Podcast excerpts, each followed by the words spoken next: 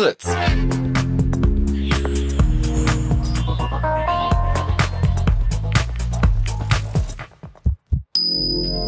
Blue Moon. Die zwei Sprechstunden.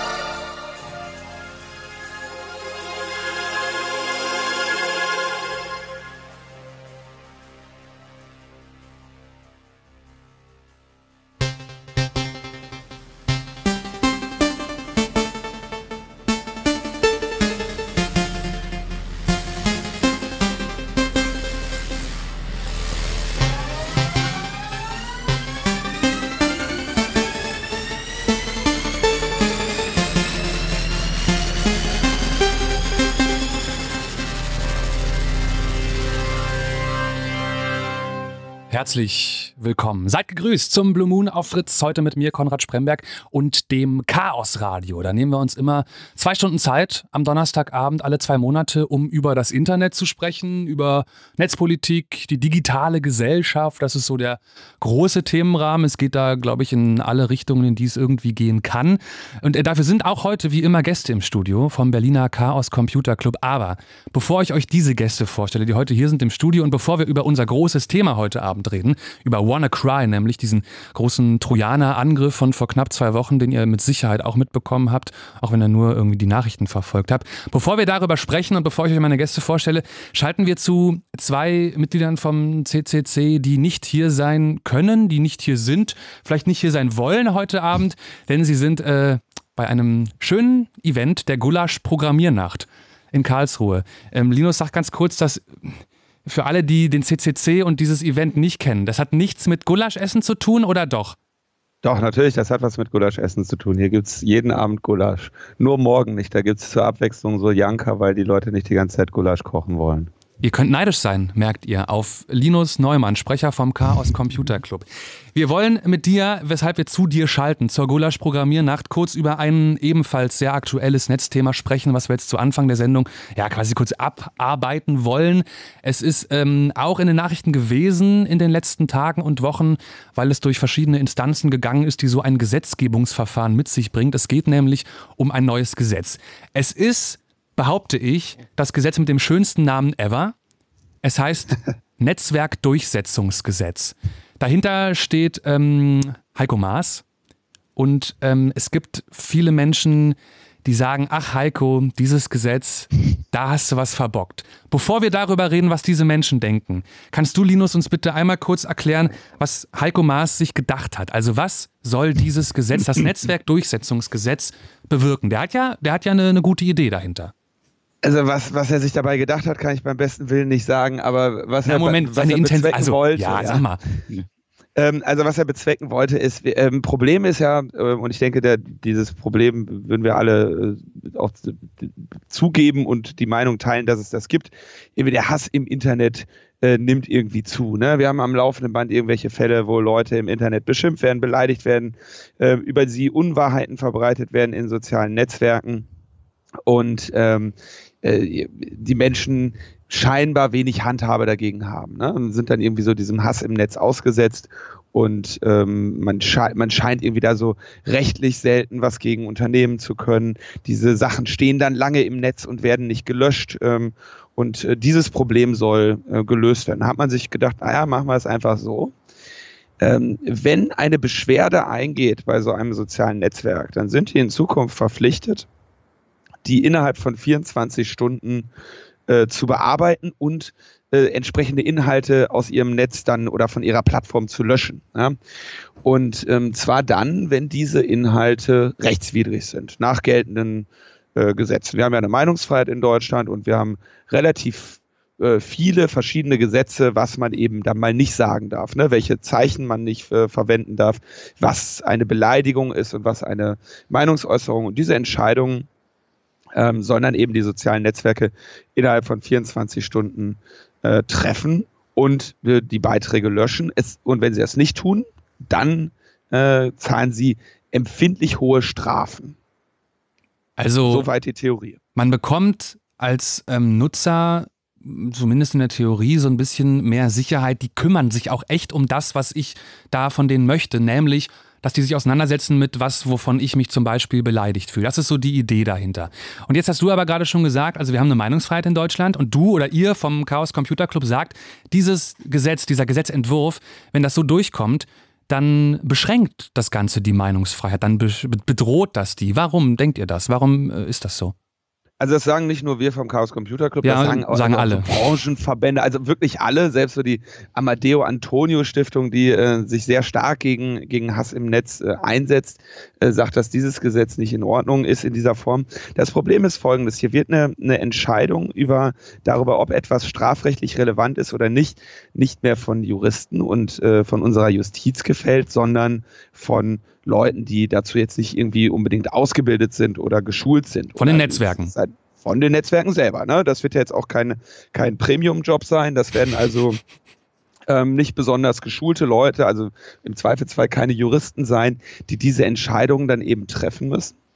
Und ähm, das ist also schon mal grundsätzlich nicht in Ordnung, wenn wir sagen, wir, wir lassen äh, just, justizrelevante ähm, Fragestellungen privatisiert ähm, entscheiden und durchsetzen. Das weitere Problem ist, dass die Leute, die diese Entscheidung treffen, oder die Unternehmen, die diese Entscheidung ja dann für die Justiz treffen, eine empfindliche Strafe bekommen, wenn sie fälschlicherweise etwas nicht löschen, aber keine Strafe bekommen, wenn sie fälschlicherweise etwas löschen. Das heißt, wenn wir also so am Rande sind, ne, bei, so einer, bei so einer Äußerung, nehmen wir mal dieses dieses Böhmermann-Gedicht. Ne? Ähm, da haben wir monatelang in Deutschland drüber gestritten vor den Gerichten, ob das jetzt Meinungsfreiheit ist oder nicht. Das ist eine Entscheidung. Ähm, die sollen jetzt in, demnächst Privatpersonen in, in, innerhalb von 24 Stunden treffen. Und ähm, wie gesagt, werden dabei einen Drang dazu haben, im Zweifel lieber zu löschen, weil sie dann auf jeden Fall keine Strafe bekommen. Und deswegen ist zu erwarten, dass sie quasi ein Overblocking machen, also mehr löschen, als notwendig ist und damit genau die Meinungsfreiheit, die ja eben an diesen Grenzen stattfindet. Ne? Für, für Tatsachenbehauptungen brauchen wir keine Meinungsfreiheit.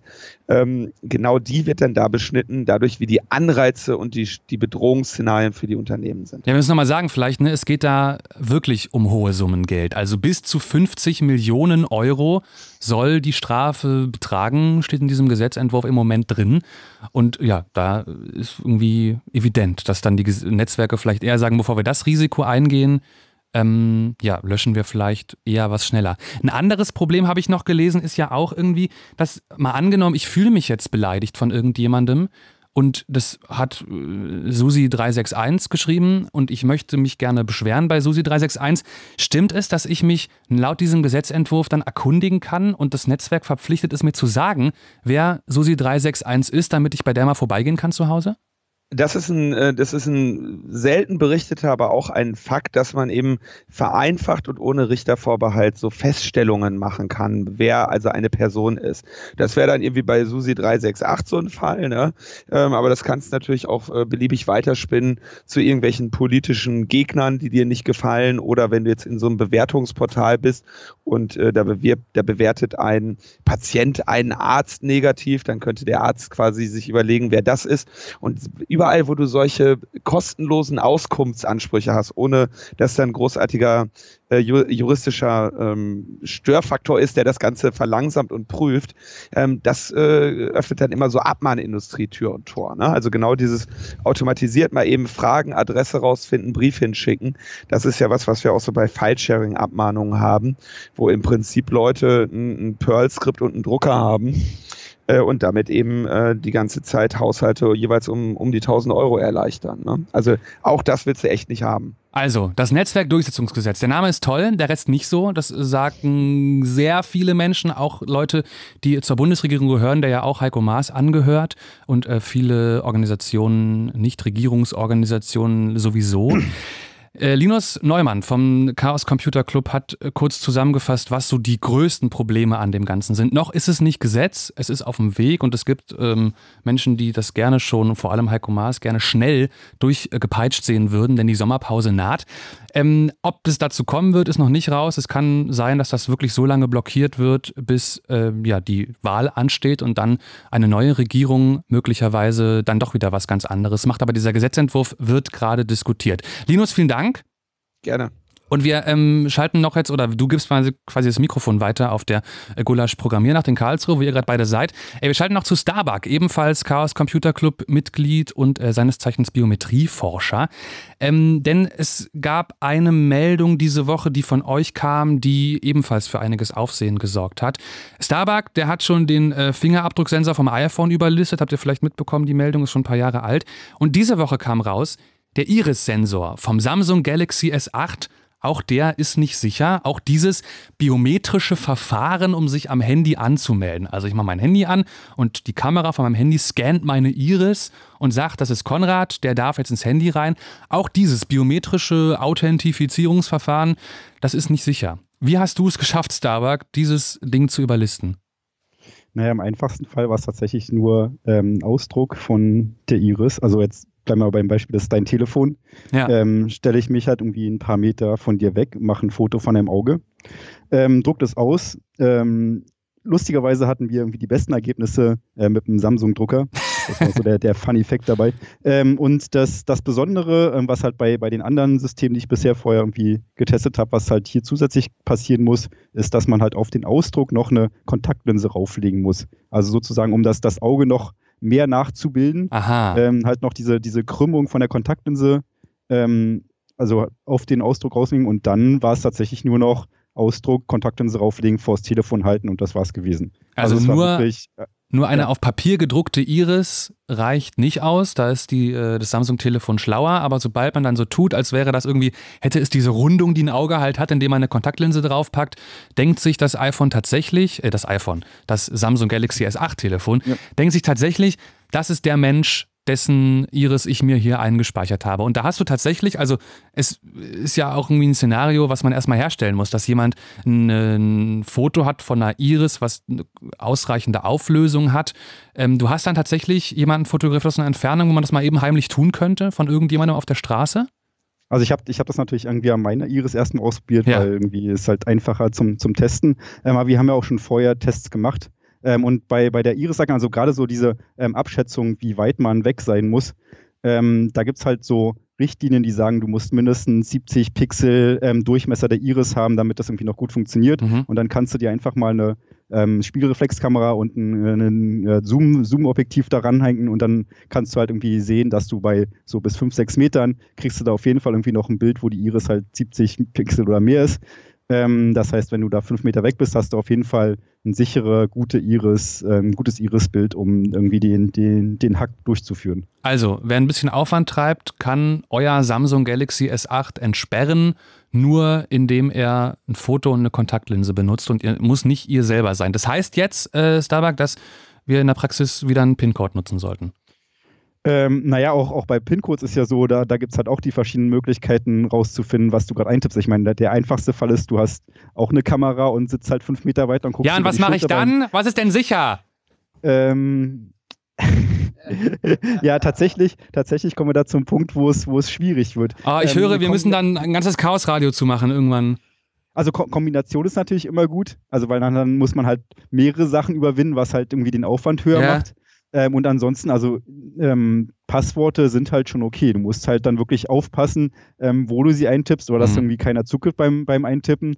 Also die ganze Biometrie-Sache, da wird es halt schon schwieriger, weil halt biometrische Merkmale hinterlässt man erstens überall. Das heißt, irgendwie, da ist auch irgendwie, also Iris muss mal ein Foto machen oder nimmt sich halt ein Foto von, von deiner Facebook-Page im, im, im, einfachsten Fall. Oh yeah. äh, äh, Fingerabdrücke klaut man dir halt irgendwie die, die, die Bierflasche, die du gerade irgendwie in der Hand hattest. Ähm, von daher ist Biometrie halt schwierig, solange äh, man die Merkmale nachmachen kann. Und das ist bei den meisten Systemen derzeit wirklich noch mit relativ geringem Aufwand möglich. Sagt Biometrieforscher Starbuck, Mitglied vom Chaos Computer Club. Auch dir vielen Dank.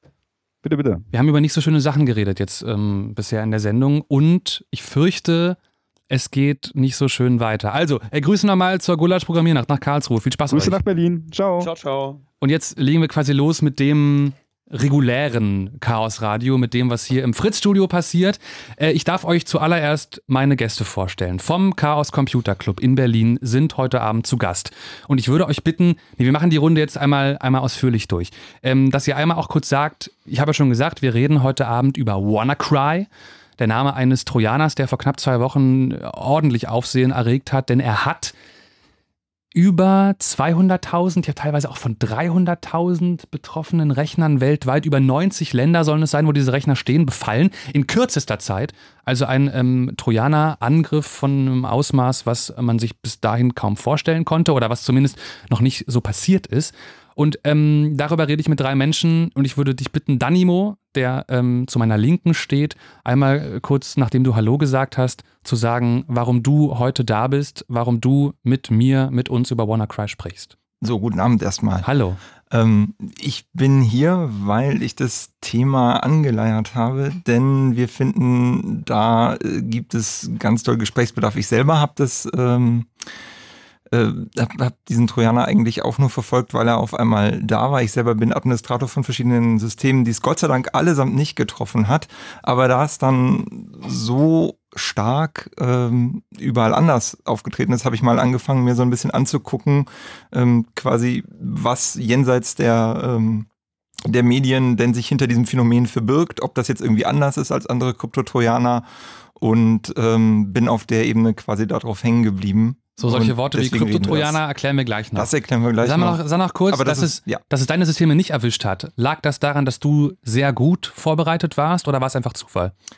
Ähm, das war schon so, dass äh, unsere Systeme einfach gepatcht waren. Ah, also wir hatten alle Updates drauf und wir hatten tatsächlich auch aktuelle Windows-Versionen. Das ist ein Luxus, dass man, den man sich allerdings, werden wir gleich auch noch besprechen, leider nicht unbedingt immer leisten kann. Genau, also wie es passieren kann, dass das Ding bei euch zu Hause auf dem Rechner landet, was hoffentlich nicht passiert ist. Ich hoffe, wenn jemand tatsächlich so ein Ding bei sich hatte, ruft voll gerne an unter 0331 70 97 110 und erzählt davon. Ich hoffe erstmal, es hat von euch hoffentlich keinen erwischt. Wir machen weiter in der Runde. Zuerst, Peter ist da. Grüß dich. Hallo, guten Abend. Warum bist du bei uns? Was verbindet dich mit WannaCry? Ja, so ähnlich wie bei Danimo habe ich äh, von diesem Trojaner viel, viel äh, gehört, gesehen und ähm, fand den auch interessant. Ich habe selber keine Windows-Systeme und bin äh, deswegen auch nicht betroffen. Aber ähm, ich finde ihn interessant, auf jeden Fall. Jetzt müssen wir dazu sagen, diese beiden Menschen, die sagen, sie sind hier, weil sie den Trojaner interessant finden, das ist was anderes, als wenn ich sage, ich finde den Trojaner interessant. Wenn ich das sage, dann finde ich ihn interessant und klick mich mal durch. Das hier sind Menschen, die kennen sich halt aus. Und äh, die können deswegen gleich sehr schön erklären, was da alles hintersteckt. Der dritte im Bunde ist Alex. Ja, hallo. Alex, warum bist du hier? Ja, ich äh, beschäftige mich halt auch sehr gerne mit Malware, sowohl in meiner Freizeit als eben auch dann beruflich. Ähm, mich hat es glücklicherweise auch nicht erwischt. Gut. Ähm, das heißt, äh, da waren wir drei hier bestens vorbereitet. Sehr gut. Ähm, ich würde gerne ganz tief unten anfangen. Also mal richtig die Basics klären. Es fängt für mich schon an bei diesem Wort Trojaner. Es kennen ja irgendwie alle, weil es ist immer mal in Nachrichten, es gibt immer mal irgendwelche Angriffe. Es gibt den Staatstrojaner zum Beispiel, über den ja auch immer mal geredet wird. Es gibt irgendwelche Softwares, die böse sind und die nennt man Trojaner. Oder was ist ein Trojaner? Gut, ähm, man kann halt allgemein Malware in verschiedene Kategorien klassifizieren. Okay, warte, warte. Malware ist? Das ist allgemein Software, die jetzt Sachen tut, die als malicious, also bösartig klassifiziert wird. Also die ungefähr, du nicht haben willst. Genau. Also Malware ist die große Familie von Softwares, die ich nicht möchte. Genau, richtig. Gut. Und Trojaner ist ein Mitglied der Familie. Ja, Trojaner ist auch äh, so ein bisschen unscharfes Wort. Das sagt man eigentlich zu sehr viel Software, die irgendwie etwas auf einem Computersystem tut, was es da eigentlich nicht tun soll direkt. Also in, bleibt, es bleibt eigentlich in diesem, in diesem klassischen Bild des trojanischen Pferdes, ja, wo, sich etwas, drin, passt, wo ja? sich etwas drin versteckt. Okay. Aber was dann passiert, äh, was die Motivation ist, also beim, beim, äh, beim klassischen Trojaner ist ja klar, da mhm. war das äh, ein Heer, Mhm. Und dahinter äh, stand nichts anderes, als eine Stadt zu erobern. Ja. Aber die Motivation bei einem Trojaner äh, auf, auf einem Rechner, was der tut, was der versteckt und wer da aus welchen Motivationen was tut, ist sehr unterschiedlich. Und auch die Schäden, die, der an, die so ein Trojaner anrichten kann, ist unterschiedlich. Das, kann, das fängt an bei ähm, tut einfach Sachen, ohne dass du es je bemerkst, kann aber auch bis zu solchen sehr offensichtlichen Sachen wie WannaCry gehen, wo deine Festplatte verschlüsselt wird. Genau, das ist ja noch ein Sonderfall. Genau. Aber lass mich kurz noch einmal äh, fürs Verständnis. Trojaner, wenn ich das höre, dann äh, gehe ich richtig, wenn ich mir vorstelle, es ist eine Software, die sich auf meinen Rechner schleicht, um etwas zu tun, was sie nicht vorgibt zu tun, aber dann tut und das ist meistens böse. Genau. Okay, so, und jetzt hast du gerade schon gesagt, was der WannaCry-Trojaner gemacht hat, das war was Spezielles. Du hast vorhin schon das Wort Krypto-Trojaner benutzt. Was hat der getan? Ähm, der hat sich tatsächlich noch nicht mal als erster, es gab da ähm, auch schon andere Trojaner, die sich da hervorgetan haben, aber der fällt in diese Familie von diesen sogenannten Krypto-Trojanern. Krypto-Trojaner bedeutet nichts anderes als Krypto kennen wir vielleicht von Krypto-Messenger, das heißt, damit verbinden wir die Hoffnung, dass wir verschlüsselt sicher kommunizieren können, das kann ja. keiner entschlüsseln und ähm, Ähnlich funktioniert auch so ein Trojaner. Äh, der fängt nämlich an, die Dateien auf der Festplatte zu verschlüsseln, nur dass er mir den Schlüssel nicht da lässt. Und mhm. das bedeutet, wenn ich dann anschließend daran will, dann äh, werde ich von einem freundlichen Fenster auf dem Bildschirm aufgeklärt. Äh, schicken Sie doch bitte Bezahlungen so und so auf diesem, diesem Wege äh, dort und dorthin. Und dann erhalten Sie den Schlüssel, mit dem Sie wieder an Ihre Daten rankommen, ähm, die Sie im Zweifelsfall nicht gebackupt haben. Wenn ihr das Wort Ransomware mal gehört habt, das ist genau das. Also ein genau, anderer, Ransom, Erpressung. anderer Begriff für ja. diese Krypto-Trojaner lief dann in dem Fall so, glaube ich. Ähm, es, also, ich möchte kurz anmerken, diese Hacker haben einiges geschafft. Sie haben haufenweise Rechner infiziert. Was sie nicht können, ist Ästhetik. Dieser ja, da, da, da gab es ja dieses Meme, da gab es auch dieses Meme von irgendeinem Designer, der da nichts Besseres zu tun hatte, als den Leuten, äh, die gerade all ihre Daten potenziell verloren haben oder zumindest nur wiederkriegen, wenn sie äh, relativ viel Geld bezahlen, äh, zu sagen, ja, ähm, wisst ihr was, ist ja alles irgendwie schön und gut, aber das sieht ja ästhetisch so kacke aus. äh, da, also hier zwei Pixel runter und hier bitte oh, ja, okay. Grid Alignment ja, und keine Ahnung fies. was. Nein. Das ist, aber die Menschen ich, haben andere ich fürchte, Sorgen. der meinte das auch so ein bisschen ernst. Ja, also ihr, ich habe es vielleicht gesehen, diese Bilder gehen ja auch um die Screenshots davon. Es ist ein größtenteils rotes Fenster, wo so ein Text in der Mitte ist, in dem drin steht, sinngemäß, Hallo, wir haben Ihre Daten verschlüsselt. Wenn Sie Ihre Daten wiederhaben möchten, dann bezahlen Sie diese Summe in Bitcoin auf dieses Konto. Bitcoin, die äh, Kryptowährung im Netz, mit der man äh, bezahlen kann an Menschen, ohne zu wissen, welcher Mensch dahinter steht, an wen man bezahlt. Also ein relativ ähm, sicherer Weg auch für so Hacker, sich bezahlen zu lassen. Und ähm, ja, dann waren quasi die Gelackmeierten die Kunden von diesen Hackern. Ich glaube, so wurden sie auch genannt teilweise, ne? Naja, also die Hacker verstehen sich tatsächlich auch als Leute, die, also diese, sagen wir, diese, diese, äh, die, die Leute, die sind Koreaner, die, die Erpresser, letztendlich muss ja. man sagen, Erpresser. Das sind auch professionelle Banden. Ja. Ähm, und äh, die verstehen sich, also sind halt mafiöse Strukturen. Und äh, die verstehen sich auch tatsächlich so, dass sie äh, Kundenservice anbieten. Äh, wenn jemand sagt, ich kriege das hier nicht auf die Kette, ähm, erklär doch mal, äh, dann leisten die also auch durchaus Kundenservice. Ist ja in deren, es ist ja sogar in deren Interesse, ähm, äh, dass, dass das Geld bei ihnen ankommt. Und jemand, der nicht zahlt, weil er irgendwann aufgibt und sagt, vielleicht so wichtig waren die Daten vielleicht doch nicht. Ja. Ähm, also die tun tatsächlich gut daran, äh, das zu machen. Und was auch aufgefallen ist, im, also es ist mir persönlich aufgefallen ist bei WannaCry, es war einer der äh, ersten, äh, die ich gesehen habe, die mit größtenteils wirklich, wirklich guten Übersetzungen kam. Also, ah. das, also zumindest die deutsche Variante war definitiv nicht nur ein Google Translate. Ist denn, also es haben dann einige Menschen Geld überwiesen, ne? Ist klar, wie viel das waren? Ähm, ich habe die Zahl 40.000 US-Dollar gesehen. Genau, also so viele was, sind überwiesen worden. Genau, also, also du hast ja gesagt, es ist relativ sicher, aber es ist eben nur Pseudonym. Das heißt, man weiß nicht, wer dahinter steht, ja. aber man kann, das ist ja gerade die Stärke von Bitcoin, sogar sehr genau nachverfolgen, welche Transaktionen in welcher Höhe passieren in diesem äh, Netzwerk. Das ist also tatsächlich äh, ein Netzwerk von Transaktionen, das in einem ewigen Logbuch steht und nachvollziehbar ist. Ja, und zwar in einem öffentlichen Logbuch. Und zwar öffentlich. Und das bedeutet, man kann also sehen, an welche sogenannten Wallets, so nennt sich das, äh, Geldbörsen, ähm, da dann Geld überwiesen wurde. Und man konnte also verfolgen, wie erfolgreich oder eben auch nicht es war. Und also mit 40.000 muss man sagen, war es vergleichsweise wenig erfolgreich. Ja, vor allem dafür, wie viele Rechner infiziert waren. Ne? Genau, aber es gab, wie, es war halt auch nicht die erste Attacke und ich glaube, die Leute unter Umständen beginnen sie zu lernen, sodass das, was verloren gegangen ist, im Zweifelsfall nicht so wichtig war. Ja, genau. Also was zu tun ist, wenn sowas passiert, welche Chance es gibt, die Daten mhm. zurückzubekommen. Mhm. Lass uns darüber vielleicht später noch sprechen. Mhm. Aber ist euch ein Fall bekannt, wo es geklappt hat? Also gibt es, äh, ist irgendein Fall offiziell geworden, wo jemand bezahlt hat an die Macher von WannaCry und tatsächlich die Daten zurückbekommen hat? Im Fall von WannaCry? Ich nicht, aber bei okay. anderen Trojanern habe ich äh, ja. glaubhafte Geschichten ähm, wo es dann tatsächlich hieß, ich brauche diese Daten wieder. Aber WannaCry tatsächlich nicht. Ich nicht, nein. Das da heißt, ist tatsächlich bisher sehr wenig äh, öffentlich bekannt geworden, ob da jetzt Leute bezahlt haben. Ähm, da gibt es gerade auch noch Diskussionen, wie gut denn der Kundensupport in diesem Fall überhaupt ist. Ähm, also da scheint äh, der Branchenstandard eher nicht eingehalten worden zu sein. Okay, also 40.000 US-Dollar sind geflossen und wahrscheinlich sind sie komplett umsonst geflossen von Menschen, die verzweifelt gedacht haben, oh Mann, ich habe kein Backup und ich brauche dringend meine Daten zurück.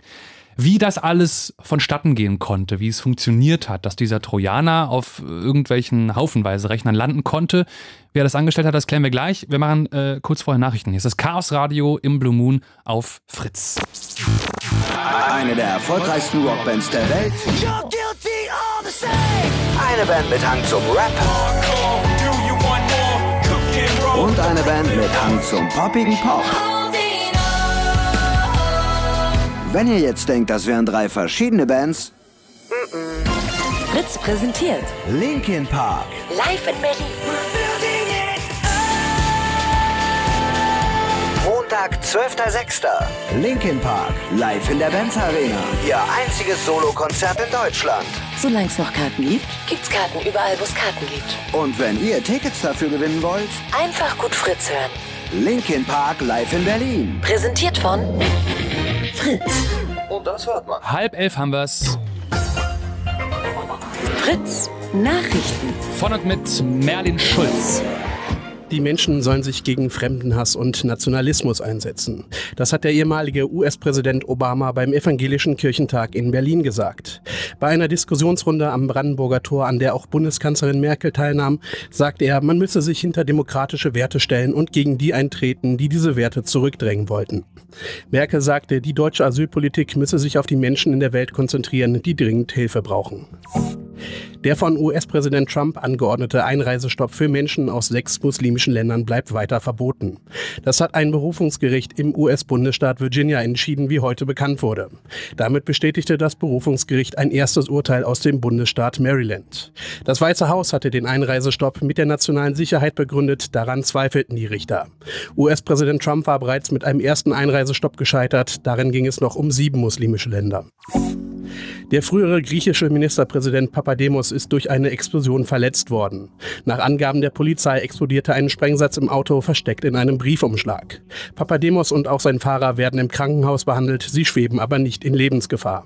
Papademos war 2011 und 2012 Regierungschef in Griechenland. Sport. In der Relegation für die erste Fußball-Bundesliga hat Wolfsburg das Hinspiel gegen Braunschweig gewonnen. Die Partie endete 1 zu 0. Das Rückspiel findet am Montag in Braunschweig statt. Dann entscheidet sich, ob in der nächsten Saison Wolfsburg oder Braunschweig in der ersten Liga spielt. Das Wetter. Mit den aktuellen Temperaturen Berlin-Marzahn 15 Grad, Charlottenburg 16 Grad, Prenzlau 13 Grad, Forst 14 Grad, Falkensee und Brück 16 Grad. Bis in die Nacht bleibt es trocken und teils bewölkt. In der Nacht sinkt das Thermometer bis auf 7 Grad. Der Freitag startet bewölkt, es bleibt aber meist trocken. Im Laufe des Tages lässt sich dann auch die Sonne blicken bei Höchstwerten von 22 Grad in Berlin und 24 Grad in Brandenburg. Verkehr. Stadtverkehr Berlin. In Tiergarten und Mitte gibt es wegen des Kirchentags noch bis in die Nacht zahlreiche Sperrungen zwischen Siegessäule und Gendarmenmarkt. Umfahrt diesen Bereich bitte weiträumig oder nutzt öffentliche Verkehrsmittel. Es fahren zusätzliche U- und S-Bahnen. Der 100er Bus fährt bis Betriebsschluss in diesem Abschnitt nicht. Auch die Buslinie TXL zum Flughafen Tegel ist zwischen Alexanderplatz und Hauptbahnhof unterbrochen. Allen unterwegs eine gute Fahrt. Dankeschön. Fritz ist eine Produktion des RBB. Und wenn ihr einen ganz bestimmten Song aus der Fritz Playlist sucht, dann seht sie euch doch einfach an. Die Playlist auf fritz.de. Und das Auge hört mit, Mann. Fritz.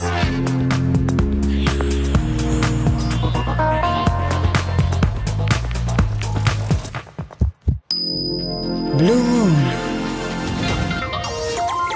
Seid gegrüßt, Konrad Spremberg ist hier und außerdem drei Menschen vom Chaos Computer Club. Denn heute Abend das Chaos Radio im Blue Moon auf Fritz Danimo ist da. Hallo. Peter ist da. Hey. Alex ist auch da. Hallo. Und wir reden über WannaCry. Kurze Zusammenfassung, was wir schon haben. Also, es gab vor knapp zwei Wochen diesen riesigen Angriff von Erpressern, die sich mit einem Trojaner auf hunderttausende Rechner auf der ganzen Welt geschlichen haben. Sie haben diesen Menschen eine Software aufgespielt, die alle Daten, die auf diesen Rechnern waren, verschlüsselt haben, sodass sie nicht mehr ähm, zugreifbar waren für die Besitzer. Also stellt euch vor, ihr habt einen Rechner und habt aber keinen Zugriff mehr auf eure Daten, weil die leider verschlüsselt sind und ihr das Passwort nicht habt. So war das. Und dann wird euch auf eurem Bildschirm ein Hinweis angezeigt, hallo, Sie können Ihre Daten wiederbekommen, wenn Sie uns bezahlen. Und dann musste man Bitcoins überweisen. Wie viel waren es? Entsprechend ähm, 300 US-Dollar. 300 US-Dollar. Hing auch vom Land ab tatsächlich. Ach, okay. Also das war, das war eine ganz interessante Sache, kann man vielleicht mal kurz erzählen. Ja. Ähm, die haben den sogenannten Big Mac Index hergenommen. Das ist ein Index, der erstellt wird, um zu gucken, wie viel Geld man aufwenden muss, um einen äh, Big Mac äh, zu erstehen. Und äh, dementsprechend äh, musste man halt pro Land mehr oder weniger bezahlen.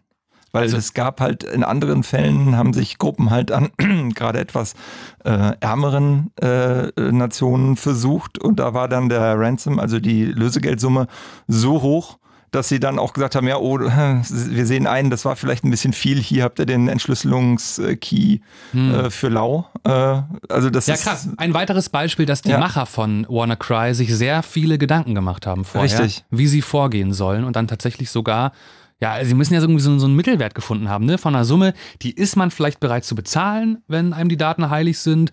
Und sie ist aber auch nicht so niedrig, dass es sich gar nicht lohnt. Eigentlich ganz ähm, also ich will nicht sagen cool, aber schon irgendwie, ähm, irgendwie gut durchdacht, das Ganze. Also das ist halt das, was ich mit mafiösen Strukturen meine. Das ist wie ein Wirtschaftsbetrieb, nur Aha. halt mit, äh, mit richtig, richtig illegalen Mitteln. Ja. Wir haben gerade schon geklärt, was ein Trojaner ist, was ein Krypto-Trojaner ist, was man auch Ransomware nennt, also ein Erpressungstrojaner. Wenn ihr das noch nachhören wollt, wenn ihr es verpasst habt, ihr könnt nach der Sendung den Podcast komplett hören auf fritz.de.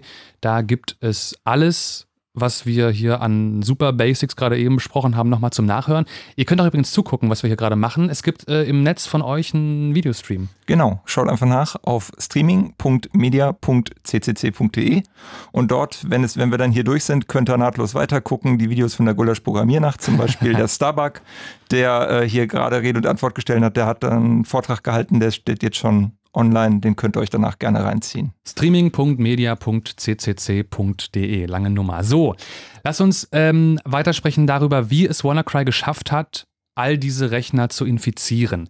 Ich nehme mal an, es muss in irgendeiner Form auf diesen Rechnern Türen gegeben haben, durch die WannaCry hineinschreiten konnte. Oder? Letztendlich sind das Programmierfehler, die, die in, äh, in diesem Fall in Windows-Systemen drin äh, waren und wahrscheinlich auch in vielen Fällen immer noch sind, die ausgenutzt werden konnten und äh, dazu geführt haben, dass die Angreifer oder die Erpresser eine beliebige Software ausführen konnten auf den Systemen. Wie kann ich mir das vorstellen? Ein Programmierfehler, was bedeutet das? Das bedeutet, dass der Entwickler, äh, also einer oder äh, einer oder viele Programmierer bei, bei Microsoft, die haben ähm, sich etwas ausgedacht, und haben versucht, das auch genauso zu implementieren, zu programmieren, wie sie sich das ausgedacht haben, aber die haben da etwas übersehen an einer Ecke oder vielleicht an mehreren. Und äh, wenn man als Programmierer eben Fälle übersieht, führt das zu unerwartete oder un, unerwünschte äh, ja, also, ja, also ich glaube, das am, am, am, einfachsten lässt sich das, glaube ich, mit, mit, einem, mit einem Trickbetrug äh, vergleichen Aha. in der normalen Welt. Also in der normalen Welt, keine Ahnung, wenn, wenn normalerweise jemand im Blaumann vor dir vor der Tür steht und sagt, ich muss mal gerade hier die, die Heizung ablesen, Ne? Das kann jemand von den Stadtwerken sein, das kann aber auch ein Gauner sein, der äh, so tut, als wäre er das und dir dann deine äh, und dir dann im Zweifelsfall, äh, gerade wenn man ältere Person ist, äh, die Geldbörse klaut und einmal sich durch dieses Hab und Gut will. Ja, und wenn ich vergesse, mir seinen Ausweis zeigen zu lassen, habe ich einen Programmierfehler. Genau. Okay. Also ich bin der Rechner und bekomme Besuch und merke nicht, dass der Besuch böse ist. Genau. So ist das gelaufen quasi. Genau. Und das Wort Exploit, was man oft liest im Moment in Nachrichten, ist dafür der Fachbegriff? Gut, äh, Exploit halt ausnutzen. Also das ist dann im Prinzip der Begriff dafür, dass man dann eben so einen Programmierfehler nutzt, um dann halt Kontrolle über ah, ja. eben das gegenüberliegende System. Das kann dann ein Programm sein oder eben auch unter Umständen dann direkt das Betriebssystem, äh, um das eben zu bekommen. Und äh, das war in diesem Fall dann tatsächlich auch äh, das Besondere an diesem WannaCry, dass eben äh, nicht über die typischen Verbreitungswege von eben Malware, also E-Mail äh, größtenteils. Ähm, also oft läuft so, ich bekomme eine Mail, da ist genau. ein Anhang drin, ich klicke drauf, weil ich denke, der ist vertrauenswürdig oder weil ich einfach nicht denke. Und genau. darüber kann die Software meinen Computer befallen. Genau. Okay. Wenn es eine gut gemachte Ransomware ist, dann gibt es vielleicht noch irgendeinen Visual Basic, irgendein Skript, was, was mitkommt oder irgendein kleines Tool, was dann vielleicht nochmal das Adressbuch liest und äh, an alle Kontakte in der eigenen Kontaktliste weiter verschickt oder so. Das heißt, es gibt unter Umständen schon so einen Selbstverbreitungsmechanismus, aber typischerweise eher selten über wirklich Exploits. Hm. Wer war das? Wer hat WannaCry gemacht und verteilt? Kann man nicht sagen. Ah. Das ist sehr, sehr schwierig. Also es haben, es haben verschiedene ähm, Antivirenhersteller, das sind ja die, die neben Software verkaufen, sich auch in der Analyse von komplexeren äh, Angriffsszenarien versuchen. Äh, die haben äh, eine Attributierung versucht, also die haben versucht, äh, jemandem das zuzuschreiben aufgrund von Verhaltensweisen und ähm, die, ich glaube, die aktuelle Theorie, die gerade immer noch durch die, äh, durch die Netze und durch die Medien geistert ist, dass es angeblich äh, die äh, Nordkoreaner waren, ähm, also zumindest auftragsmäßig jemanden bezahlt haben, also eine Gruppe, die das dann macht. Also nordkoreanische mit der Regierung verbundene Leute? Genau, also ah, ja. nein, es, es, es kann auch einfach im Auftrag gewesen sein. Okay. Also man, man, man äh, hat sich da versucht, auf, auf Muster, auf gewisse Software, die eingesetzt wurde, die auch in anderen Fällen eingesetzt mhm. wird, von derselben Gruppe, wo man damals auch der Meinung war, das müsste im Auftrag von Nordkorea gewesen sein. Und das ist, du hörst ja schon ziemlich viel müsste, könnte, sollte. Ja. Und es gibt ja auch viel absichtlich Falschattributierung, dass man sich irgendwie von einer anderen Gruppe äh, Software, die, die äh, Software, die die übrig gelassen haben, bei einem Angriff extra nimmt oder sich so, so, so gebiert, genau, und die nachmacht, eben damit es so aussieht, als wäre es jemand anders gewesen. Attributierung ist de facto nicht möglich. Und äh, ganz ehrlich, wenn du mich fragst, das kann genauso gut wieder eine 0815 Mafia-Bande gewesen sein, die einfach äh, Kohle abgreifen wollte. Und in, ein bisschen in IT investiert haben, um da. Genau. Aber krass, weil es ist ja was Neues. Also es gab ja das in diesem Umfang noch nicht bisher. Und naja, ich bin ja der Meinung, das gab es halt schon. Der, der einzige wirkliche Unterschied ist ja, es musste niemand eine E-Mail anklicken. Ja, genau, lass uns noch mal kurz darüber sprechen. Also, ihr habt gesagt, es war in dem Fall nicht, gar nicht, nur zum Teil diese E-Mail-Nummer, es ging vor allem gar auf nicht. anderem Wege, gar nicht. Wie ging es dann? Das äh, war eben einer dieser vorhin erläuterten Bugs, also eben in diesem Fall besonders schlimm, direkt im Betriebssystem selber in Windows. In einer der wirklich Kernkomponenten gab es eben einen Programmierfehler, den man eben äh, ausnutzen kann, um remote, also ohne direkten Zugriff auf das System zu haben, sondern rein über das Netzwerk, über das Internet, eben äh, konnte man diese Schwachstelle ausnutzen, um eben Code auf dem anderen System auszuführen. Und äh, dieser Bug mit dem dazugehörigen Exploit also dem Tool, um das dann wirklich auszunutzen, ähm, wurde dann eben benutzt oder wird benutzt, um äh, WannaCry auf Systeme zu bringen. Aber wie kommt WannaCry von einem System zum anderen? Äh, Im Wesentlichen, wenn ich mich jetzt als Person in einem Unternehmen infiziere, Aha. dann äh, schaut dieser Kryptotrojaner in lokalen Netzen nach anderen Systemen, die eben äh, dieses verwundbare, diese verwundbare Windows-Komponente haben und äh, verbreiten sich eben dann über diesen Weg. Ähm, zusätzlich gibt es noch einen zweiten Verbreitungsmechanismus. Das ist ähm, im Wesentlichen so ein Remote-Desktop-Enumeration. Äh, also wenn ich jetzt hingehe, mich in, über so diese Remote-Wartungsfunktion in Windows bei RDP halt auf ein anderes System einlogge, dann ähm, kann diese Malware das mit ganz normalen Windows-Bordmitteln nutzen, um diesen quasi offenen Kanal äh, zu nutzen, um sich darüber dann auch weiter zu verbreiten. Also wenn zum Beispiel ihr von eurer Firma oder was auch immer so eine, so eine Zuhausewartung bekommt, dass irgendein Admin sich in euren, euren Rechner reinschleicht, aber erwünscht reinschleicht und dann da Sachen machen kann. Das ist ein Weg, über den auch der Trojaner eingespielt wurde. Genau, das ist halt eine übliche Funktion, um halt äh, jetzt zum Beispiel in einem größeren Netzwerk dann einzelne Server zu warten, dass man sich dann eben darauf einloggt und da dann eben was auch immer man gerade tun möchte, tut. Und äh, wenn ich jetzt auf meinem Administrationsrechner, ähm, im, im, schlimmsten Fall jetzt meinen äh, Administrationslaptop, selber schon diese Ransomware habe und die jetzt an diesem Punkt dann schaut, okay, was habe ich denn gerade für offene Verbindungen, dann geht die eben hin und verbreitet sich selber über diese offenen Kanäle auf die aber, anderen Rechner. Aber du hast gerade gesagt, es muss sich erstmal jemand in der Firma, in dem Netzwerk infizieren, um dann die anderen zu infizieren. Wie kommt der Virus denn zu diesem ersten Menschen? Genau, dieser initiale Verbreitungsweg, also wie das wirklich dann angefangen hat, ähm, da deutet gerade eigentlich alles darauf hin, dass Leute äh, ungepatchte Systeme, die also verwundbar gegen diesen Exploit, der da eben benutzt wird, äh, sind, äh, frei im Internet haben. Also ohne Firewall mhm. und ähm, mit einer öffentlichen IP, sodass die eben direkt erreichbar sind. Und zwar ausreichend viele, dass da so viele Rechner auf der ganzen Welt infiziert werden konnten, von denen aus dann wieder andere infiziert werden konnten. Und deswegen hat sich dieser Trojaner so unfassbar schnell verbreiten können.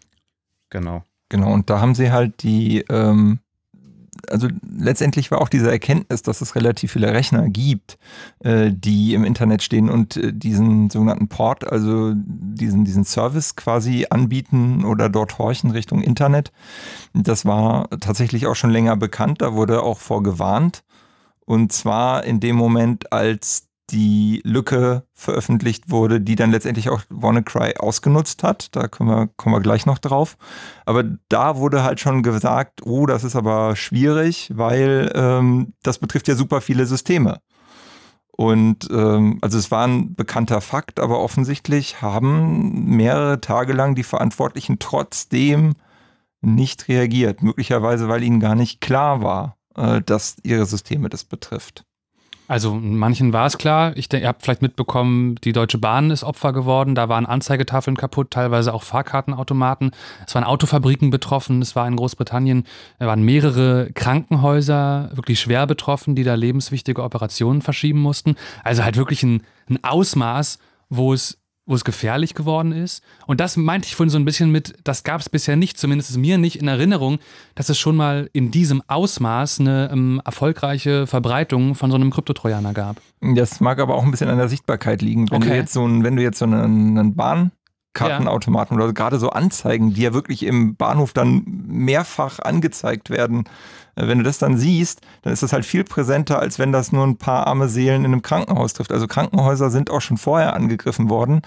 Äh, dort äh, scheint es aber wirklich dieses National Healthcare System, also die Infrastruktur dahinter betroffen zu haben, was es jetzt dann noch mal ein bisschen speziell schwierig gemacht hat, eben weil dieser Trojaner so schön springen kann und ja. nicht nur auch darauf sich verlassen muss, dass einzelne Arbeitsplätze angegriffen werden, durch, weil irgendjemand halt die, auf so eine E-Mail geklickt hat. Dann hast du ja maximal ein System verloren. Ja.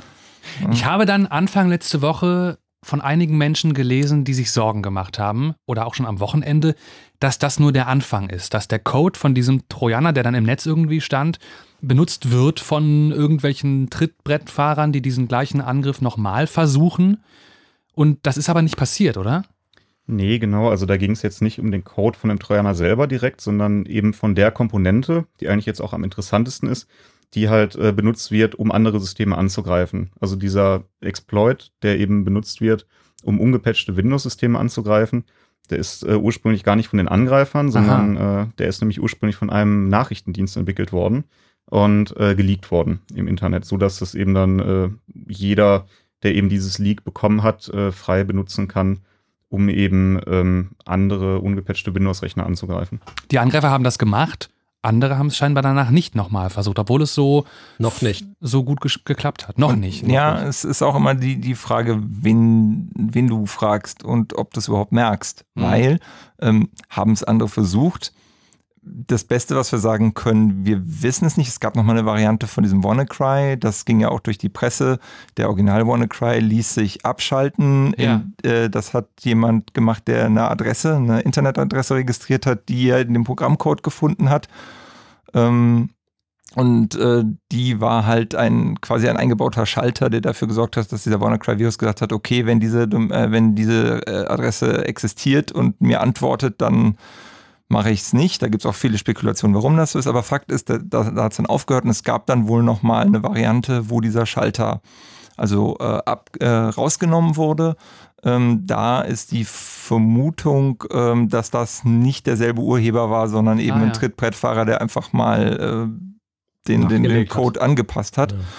Und eine zweite Komponente, die fand ich recht interessant, war, es gibt äh, Sicherheitsforscher, die davon ausgehen und auch Beweise dafür haben, dass es äh, Gruppen gab, die vor WannaCry diesen Bug äh, ausgenutzt haben, in dem Moment, als äh, diese, diese NSA-Lücke, das war damals äh, der Geheimdienst, der das äh, verloren mhm. hat, als sie rauskam, ähm, dort ähm, schon in Rechner eingestiegen sind.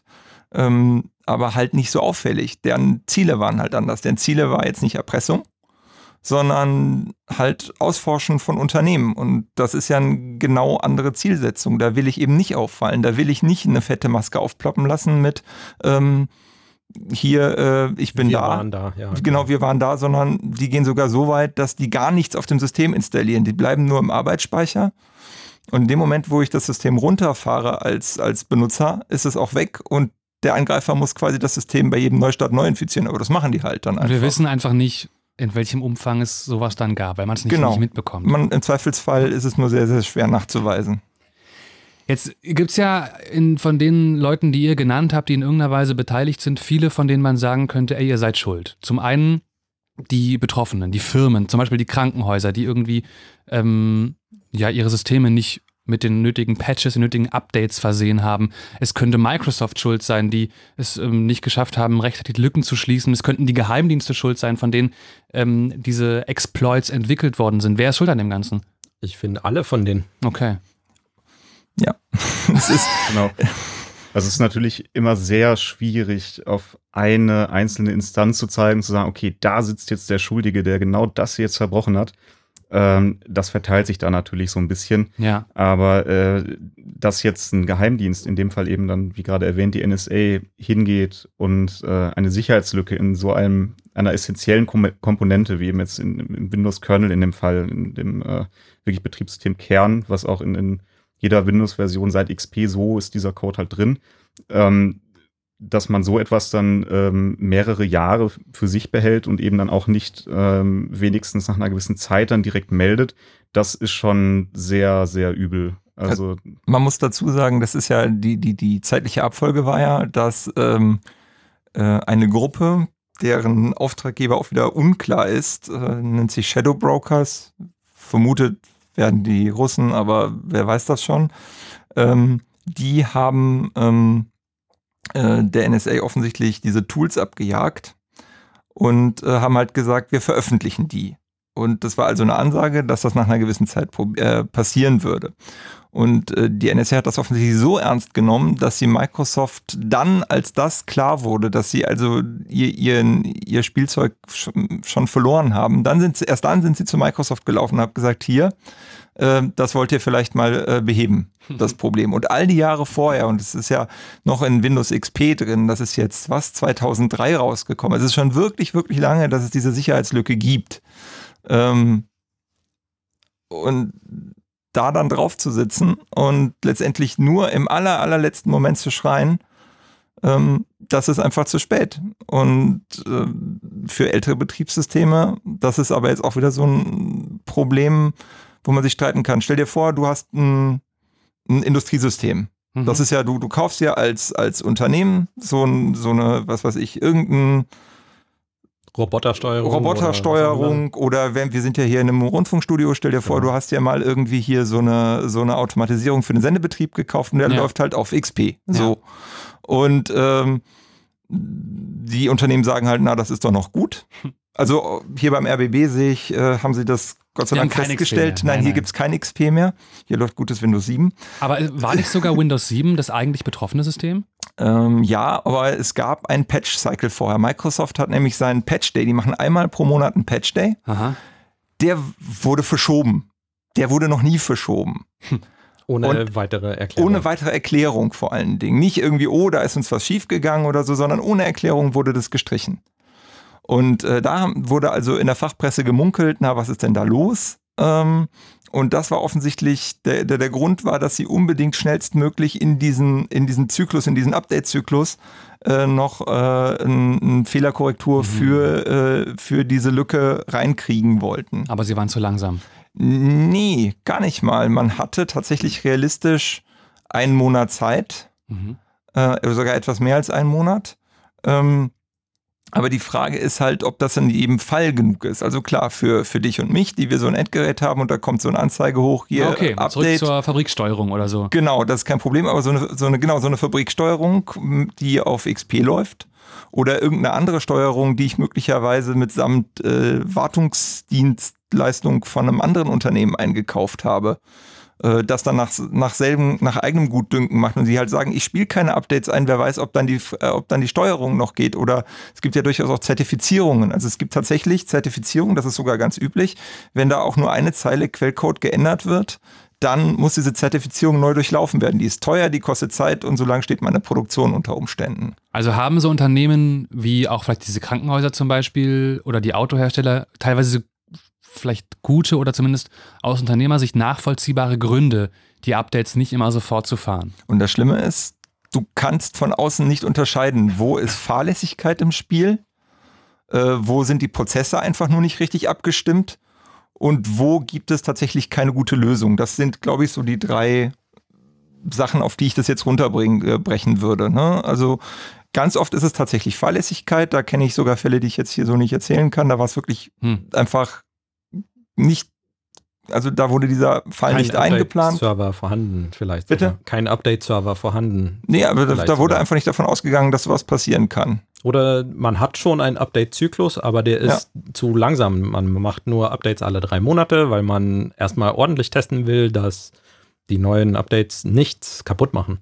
Ja. Ja, puh, ich kann es halt so ein bisschen nachvollziehen, also so aus vom Gefühl her, ne? Es passiert nie was.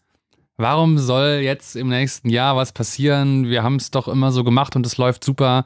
Naja, die Menschen wurden jetzt eines Besseren belehrt. Dann habt ihr das Gefühl, das, das wirkt schon? Naja, aber was hat sich denn geändert für die Leute, die dieses, dieses sechs Jahre alte XP da rumstehen haben mit ihrer Industriesteuerung? Die stehen immer noch vor dem gleichen Problem. Was sie vielleicht jetzt tun, bleibt zu hoffen, ist dem Hersteller auf den Leib zu rücken. Aber der Hersteller sagt im Zweifelsfall, mhm. äh, ja, das ist jetzt sechs Jahre her, ist aus der Garantie oder aus der Erwartung raus. Oder noch schlimmer, was auch sehr häufig passiert, der Hersteller ist längst insolvent. Ja. Und in dem Moment muss ich halt in Investitionen der ganzen Anlage, in Investition der ganzen Anlage rein. Ich glaube, die ähm, Lehre müssen Unternehmen ziehen, auch wenn sie nicht schön ist. In dem Moment, wo ich ein System anschaffe, muss beim Einkauf Kriterium sein, ist, äh, wie lange ist der Wartungshorizont auch in Bezug auf Sicherheitslücken ähm, und kriege ich notfalls auch das Betriebssystem aktualisiert, wenn da gar nichts mehr geht. Also es gibt, wie ihr hört, keine einfache Lösung bei dem Ganzen. Was da vielleicht politisch oder unternehmenstechnisch äh, zu tun wäre für die Zukunft, darüber wollen wir nachher noch sprechen. Ich würde vorschlagen, wir ein bisschen Musik und ähm, quatschen dann weiter über Wanna Cry im Chaos Radio im Blue Moon auf Fritz. Jetzt geht's kurz nach Frankreich zu einer Band namens Candids. Der Song heißt Summer. Bis gleich.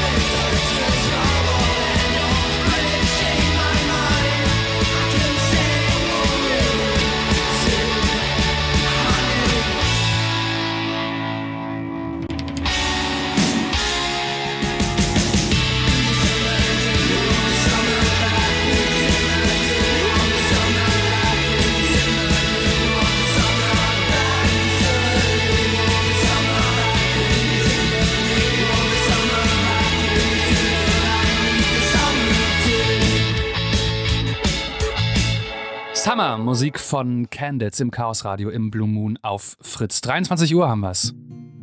Nee, warte mal, Musik wollten wir jetzt nicht. 23 Uhr haben wir's. Hier ist Chaos Radio auf Fritz. Das heißt, es gibt auch Nerd News. Die sind äh, heute zusammengestellt worden von Mo und werden gelesen von Merlin. Chelsea Manning ist frei. In der letzten Woche wurde Chelsea Manning nach sieben Jahren aus der Haft entlassen. Sie war zu einer 35-jährigen Haftstrafe verurteilt worden, nachdem sie militärische Dokumente weitergegeben hatte, die schwerste Verfehlungen des US-amerikanischen Militärs dokumentierten. Der ehemalige US-Präsident Obama hatte die Strafe reduziert mit der Begründung, dass das Strafmaß nicht verhältnismäßig gewesen sei interne Regeln für Inhaltslöschung bei Facebook befreit. Der Guardian hat Lernmittel, Lernmaterial veröffentlicht, anhand dessen die Mitarbeiter von Facebook Inhalte überprüfen und gegebenenfalls löschen sollen. Die Dokumente gewähren Einblicke in die internen Regeln des US-Konzerns, wie mit Inhalten umgegangen werden soll, die gegen die Nutzungsbedingungen verstoßen könnten. Die intransparenten Nutzungsbedingungen geraten immer wieder in den Fokus der Öffentlichkeit, wenn bestimmte Inhalte wie Bilder entfernt oder Inhalte mit Hate Speech nicht gelöscht werden. Facebook wird regelmäßig vorgeworfen, seine Verantwortung nicht wahrzunehmen, sodass es mittlerweile immer wieder politische Vorstöße gibt, um das soziale Netzwerk in seine Schranken zu weisen. Premierministerin May will Internet in Großbritannien vollständig staatlich regulieren.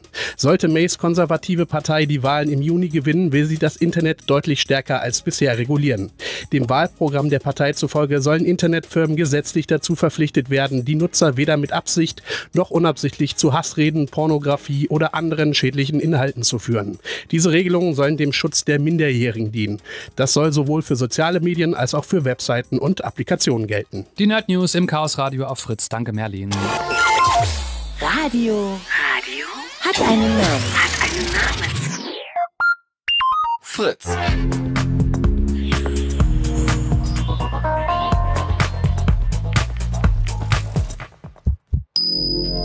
Blue Moon. Die zwei Sprechstunden.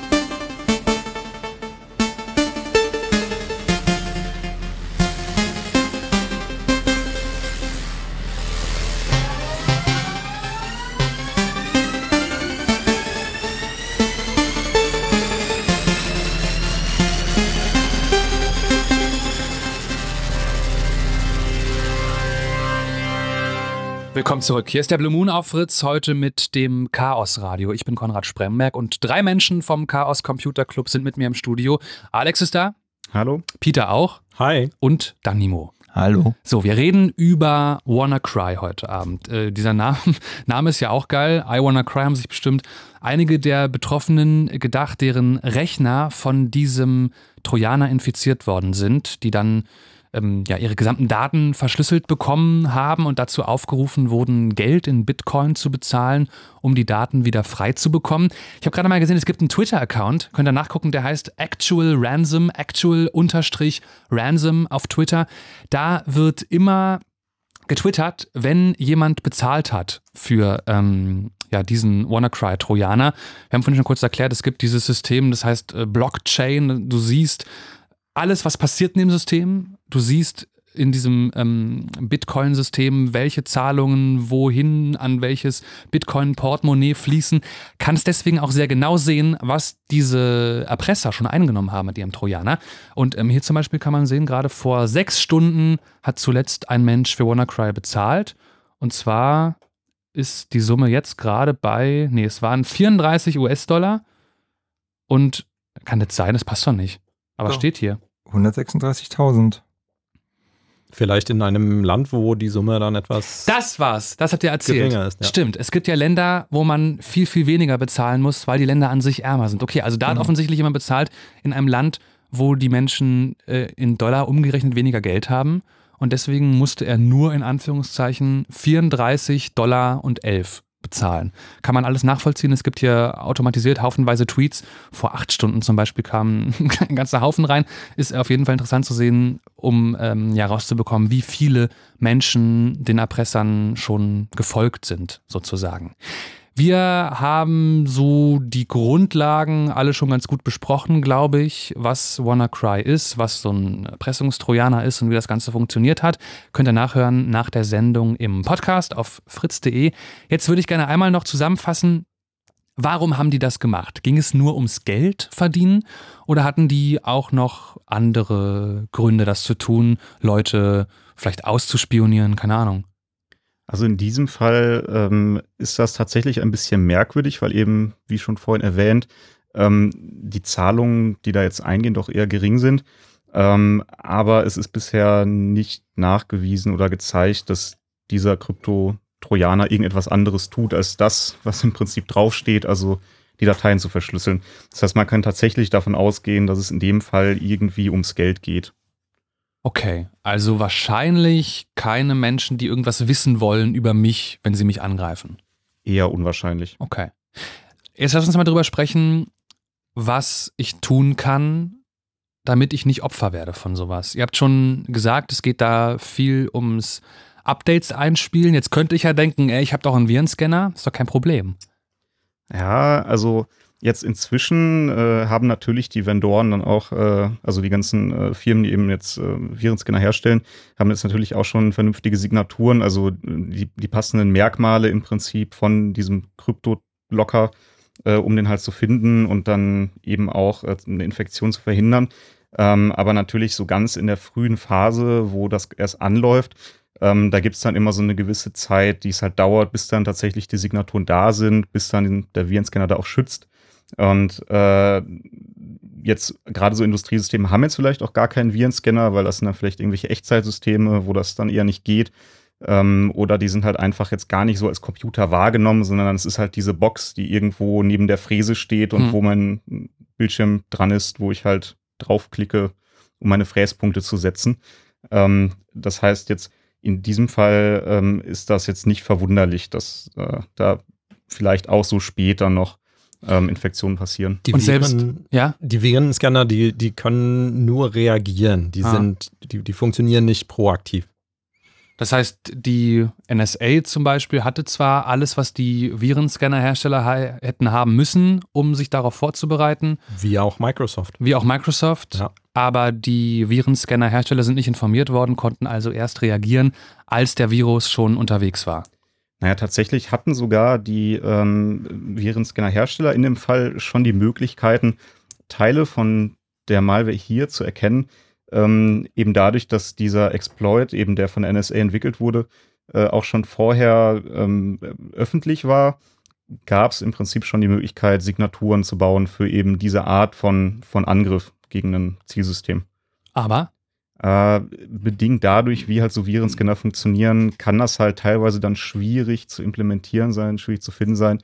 Eben ähm, dieser Exploit ist halt dann auch relativ speziell dadurch, dass es eben in den Betriebssystem Kern geht, also jetzt gar nicht, äh, man spricht da von Userland jetzt nicht in dem Bereich, wo halt so normale Applikationen wie jetzt irgendwie mein Word laufen, sondern tatsächlich in dem Bereich, wo dann so die Grundfunktionalitäten von meinem Betriebssystem sind. In Und Windows, jetzt, ja, in Windows innen drin. Genau, mhm. ganz, ganz tief unten drin. Ne? Jetzt ähm, habt ihr auch schon mehrmals gesagt, dass eines der wichtigsten Themen, über die wir unter dem Stichpunkt ähm, Vorbeugen vielleicht reden müssen, Updates sind. Irgendwelche Patches, die für mein System rausgegeben werden oder Updates für einzelne Softwareprogramme. Jetzt mache ich es meistens so, ich bekomme ein Pop-up und da steht drin, hey, es gibt neue Versionen, cool, installier die mal, drücke ich drauf und dann habe ich die installiert. Gibt es Sachen, die ich trotzdem falsch machen kann, wenn ich so vorgehe?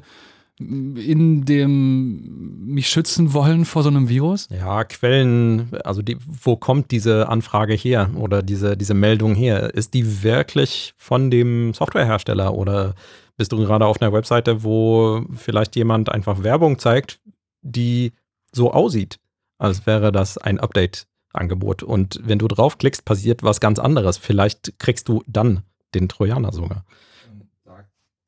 Dein Mikrofon muss ja, Genau, genau. Und äh, da äh, ist natürlich äh, die Möglichkeit, die du hast, im Zweifelsfall erstmal alle Browser, alles zu machen, was irgendwie äh, Webseiten anzeigt und dann sich mal dieses Fenster genau angucken. Normalerweise, äh, wenn man die Browser wirklich geschlossen hat und ähm, wenn man sich äh, sicher ist, dass der Browser an sich gar nicht mehr läuft ähm, und dieses Fenster immer noch sichtbar ist, dann kann man sich normalerweise angucken, was sind das für Updates und so weiter und so fort.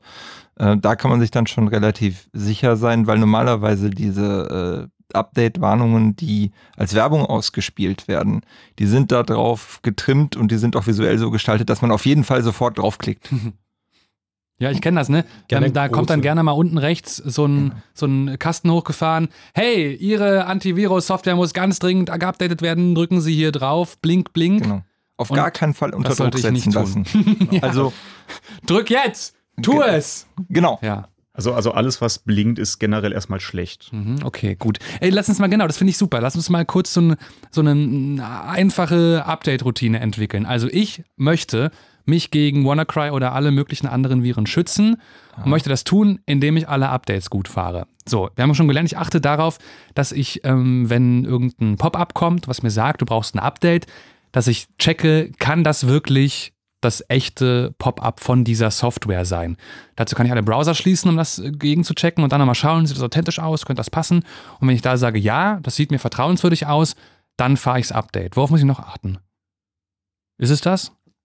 Das wäre es erstmal. Geht es da nur, nur noch darum, regelmäßig Updates zu machen? Man, es gibt natürlich immer noch Software, die sich nicht von selber updatet. Ne?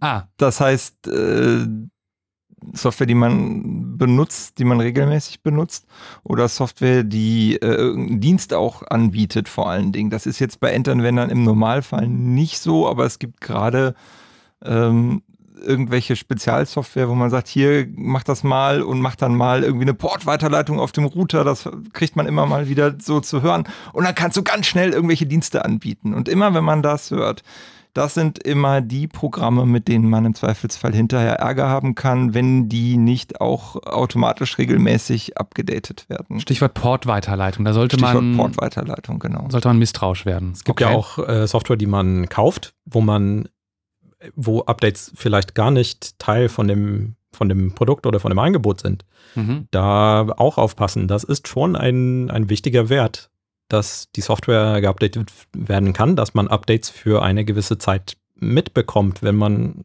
ein, eine Software kauft.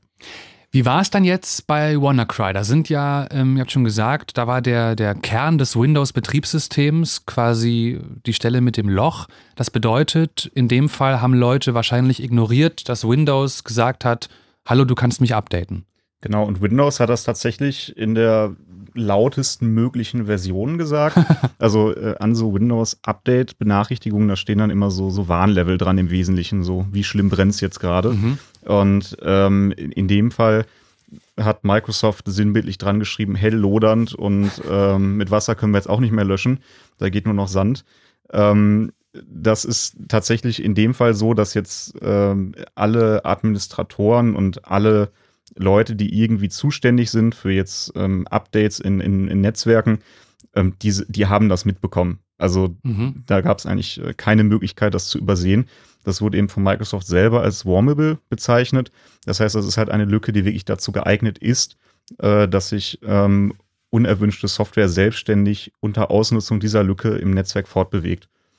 Und geschützt werden, also warte mal, jeder hätte sich schützen können, indem er da auf Update rechtzeitig geklickt hätte. Genau. Ja, nun ist es in jetzt Firmennetzwerken nicht unbedingt so, dass äh, man direkt jetzt die Updates von dem Windows Update Server ja. holt, sondern da gibt es dann in der Regel so, eine, so einen Zwischenpunkt noch, wo dann eben die Updates gesammelt werden und dann werden eben einzeln freigegeben. Ähm, Nachdem die getestet genau. geworden sind. Mhm, genau, okay. Also eine firmeninterne Zwischenschleife noch. Qualitätssicherung, quasi. ja. Und die hat dann vielleicht teilweise zu lange gedauert? Genau, da ist es jetzt dann natürlich je nach ähm, Konstrukt so, dass man dafür dann vielleicht irgendeinen Dienstleister hat oder eben einfach sehr langsame Prozesse, die dann unter Umständen einfach dazu geführt haben, dass das einfach viel zu lange gedauert hat und selbst so ein kritisches Update eben nicht äh, notfallmäßig außer der Reihe eingespielt wurde. Das bedeutet, jetzt gerade wäre für solche Firmen zum Beispiel zu tun, dass die ihre Strukturen überarbeiten und dafür sorgen, dass Updates schneller auf den Rechnern landen. Genau. Okay. Was wäre noch eine Konsequenz? Also, jetzt habe ich mitbekommen, ich bin nicht betroffen, aber es ist überall passiert. Möglichst Systeme isolieren, äh, dass die nicht beliebig im Internet verfügbar sind, dass die auch nicht beliebig miteinander kommunizieren können.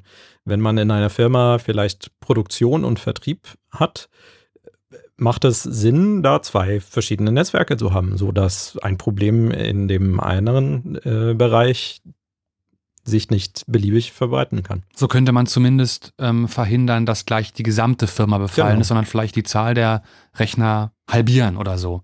Ja. Okay, aber damit könnte man nicht verhindern, dass es passiert. An sich nicht, nur ja. wenn man dann sowohl äh, Produktion als auch Vertrieb aus dem Internet komplett ähm, fernhält oder, mhm. oder, oder weglässt, ist für Vertrieb natürlich schwierig. Aber das ist nicht ein Problem, was ich als Privatanwender habe. Oder habe ich, es besteht eine Chance, dass mein Rechner jetzt gerade im Internet ist, erreichbar ist über eine Port, öffentliche IP? Je nach Portweiterleitung. Also es gibt halt auch Router, die machen sogenanntes UPnP, Universal Plug and Play. Aha. Und er kann ein Programm anmelden, ich hätte gerne eine Portweiterleitung. Der Router sagt, na, du wirst schon wissen, was du tust, hier hast du. Und okay. das ist also auch ein Tipp, UPnP abschalten. Ähm, kommt auch auf die Liste. Router. Kommt, kommt auch auf die Liste. Ja. Bitte? Äh, UPnP im Router abschalten. Genau, also nicht Router. nur eure Rechner könnten problematisch sein, vor allem könnte auch euer Router Probleme machen. Alles klar. Genau, und die, und die, das, die, die größte Problematik ist etwas, was sich die Betriebssystemhersteller gerade selber reinholen. Sowohl Aha. Microsoft als auch ähm, Apple gehen ja jetzt gerade die Schiene für das Betriebssystem kein Geld mehr zu verlangen. Ja. Äh, weil sie andere äh, Einkommensquellen haben. Bei Microsoft sind das äh, die, die Cloud-Dienste, bei Apple ist das, äh, ist das der, der Store und auch Microsoft würde gerne in Richtung eines Stores gehen, wo sie Aber quasi, ist doch eigentlich, wo sie quasi, Moment, genau, ja, eigentlich ist es gut. Ja. Eigentlich ist es gut. Denkt man. Und dann ist aber das Problem, sie verwandeln ihre Betriebssysteme in sich ewig verändernde Dinge. Das heißt, bei Updates kriegst du nicht nur Sicherheitsupdates, sondern auf einmal sieht alles ganz anders aus. Und dann. Ah, deine Lieblingsfunktion ist nicht mehr da. Ja. Oder, oder ist jetzt woanders. Und das Kenn ist ich. das große Problem. Damit minderst du signifikant die Akzeptanz von Updates, weil die Leute dann sagen, ja, was hilft mir das denn, dass ich jetzt sicher bin, wenn ich äh, nicht mehr arbeiten kann, weil ich mich jetzt erstmal umgewöhnen muss? Noch schlimmer, deine alte Dokumente kannst du gar nicht mehr öffnen. Oh. Unter, unter Umständen. Oft ist es halt auch wirklich so ein, so ein bisschen so,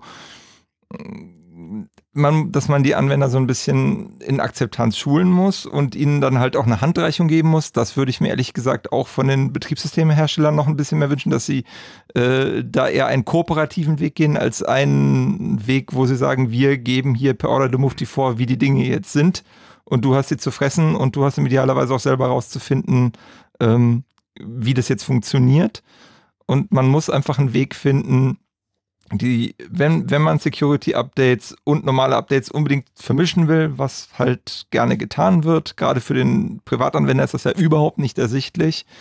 Ähm, man muss Wege schaffen, dass diese Akzeptanz steigt. Und das passiert eben gerade nicht, weil äh, einfach das Ziel gerade ist, das Betriebssystem weiterzuentwickeln mit den Updates.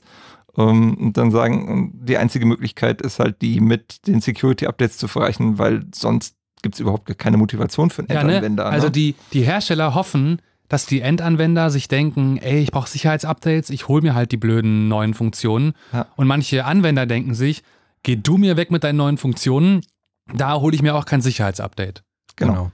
Okay, und eine Konsequenz könnte zum Beispiel sein, dass die Hersteller ihre Updates einfach getrennt ausspielen. Aber das tun sie nicht, weil sie dann weniger tolle neue Funktionen an Mann bringen können. Genau, also letztendlich hm. läuft es nicht anders, als wirklich einen vernünftigen Dialog hinzukriegen und das sehe ich einfach nicht. Und dann gibt es ja noch das Problem, im Fall von Windows XP zum Beispiel ist das so, dass ein System noch überall im Gebrauch ist, aber gar nicht mehr regulär vom Hersteller gepatcht wird. Stimmt's? Richtig. Seit einigen Jahren schon nicht ja. mehr. Wobei auch da gibt es wieder gleiche und gleichere nämlich die Leute, die sich äh, einen erweiterten Supportvertrag äh, bei Microsoft geklickt haben für wirklich, wirklich viel Geld. Ähm, die haben diesen Patch tatsächlich auch für Windows XP bekommen und der Rest hat es erst dann bekommen, äh, in dem Moment, wo klar war, wie schlimm die Lücke ist und Microsoft sich dem nicht erwehren konnte. Allerdings, ähm, ist, was soll Microsoft tun? Irgendwann müssen sie alte Betriebssysteme abkündigen. Ja. Und da würde ich auch tatsächlich nicht mal die Schuld bei Microsoft sehen, sondern da würde ich wirklich die Hersteller der, äh, der Systeme in der Verantwortung sehen, dass sie halt sagen, so ab der und der Zeit können wir dafür nicht mehr äh, die Sicherheit gewährleisten, dann müsst ihr die Systeme so und so isolieren vom Rest des Netzes. Also zum Beispiel, wir haben ja dieses Fabrikbeispiel, da ist ein Roboter, der Autos herstellt und der kann halt leider nur mit XP arbeiten. Und die Fabrik will keinen neuen Roboter anschaffen, behält deswegen das XP-System bei sich. Da müsste man sagen, das ist verboten, den noch im Netz zu haben. Zum Beispiel. Okay. Und ansonsten für alle anderen, die nicht irgendwelche Roboter betreiben, also ich meine, XP benutzen ja noch, also meine Oma zum Beispiel und äh, viele andere Menschen, die Leute sind einfach, na, ich sag mal, nicht so schlau, wenn sie XP behalten. Das ist denen schlecht da. Äh, es kümmert sich keiner. Ja, wobei, also ist eigentlich, wobei ja. bei XP gibt es auch mittlerweile Pop-ups, die davor warnen, zumindest, die, die zumindest ganz klar machen, das ist gefährlich. Da ist halt das Problem, dass die Leute das nicht unbedingt einschätzen können, ja. was jetzt gefährlich heißt. Und da ist halt im Prinzip das, ist das Einzige, was den Leuten bleibt, ist irgendwie auf den Hausnerd vertrauen und den Hausnerd konsultieren. Und wer ja, keinen Hausnerd hat, ist halt völlig verloren. Die Lösung ist halt einfach XP abschaffen zu Hause. Richtig. Punkt. Das ist das, was der Hausnerd hoffentlich sagen würde. okay. Leider, also das, das freut Microsoft natürlich, weil so dürfen die dann mehr Betriebssysteme verkaufen, aber äh, tatsächlich kann man, sollte man nicht zu alte Software verwenden, weil das war jetzt eine gravierende Sicherheitslücke oder ein, ein, ein großer Fehler ähm, in Windows. Äh, das wird nicht der einzige sein. Es gibt ganz viele von denen, die wir gar nicht kennen. Und äh, es wird die ganze Zeit geforscht, um weitere Lücken zu finden. Es gibt dafür auch einen Markt. Leider. Das heißt, wenn Microsoft bei euch anklopft und sagt, hol dir doch mal ein neues System, die machen das natürlich auch, weil sie dir Sachen verkaufen wollen, aber das hat auch einen guten Grund.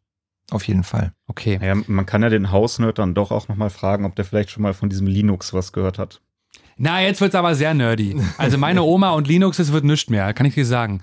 Ähm, jetzt ist das passiert und es sind haufenweise Leute betroffen gewesen oder ähm, haben diese Meldung angezeigt bekommen.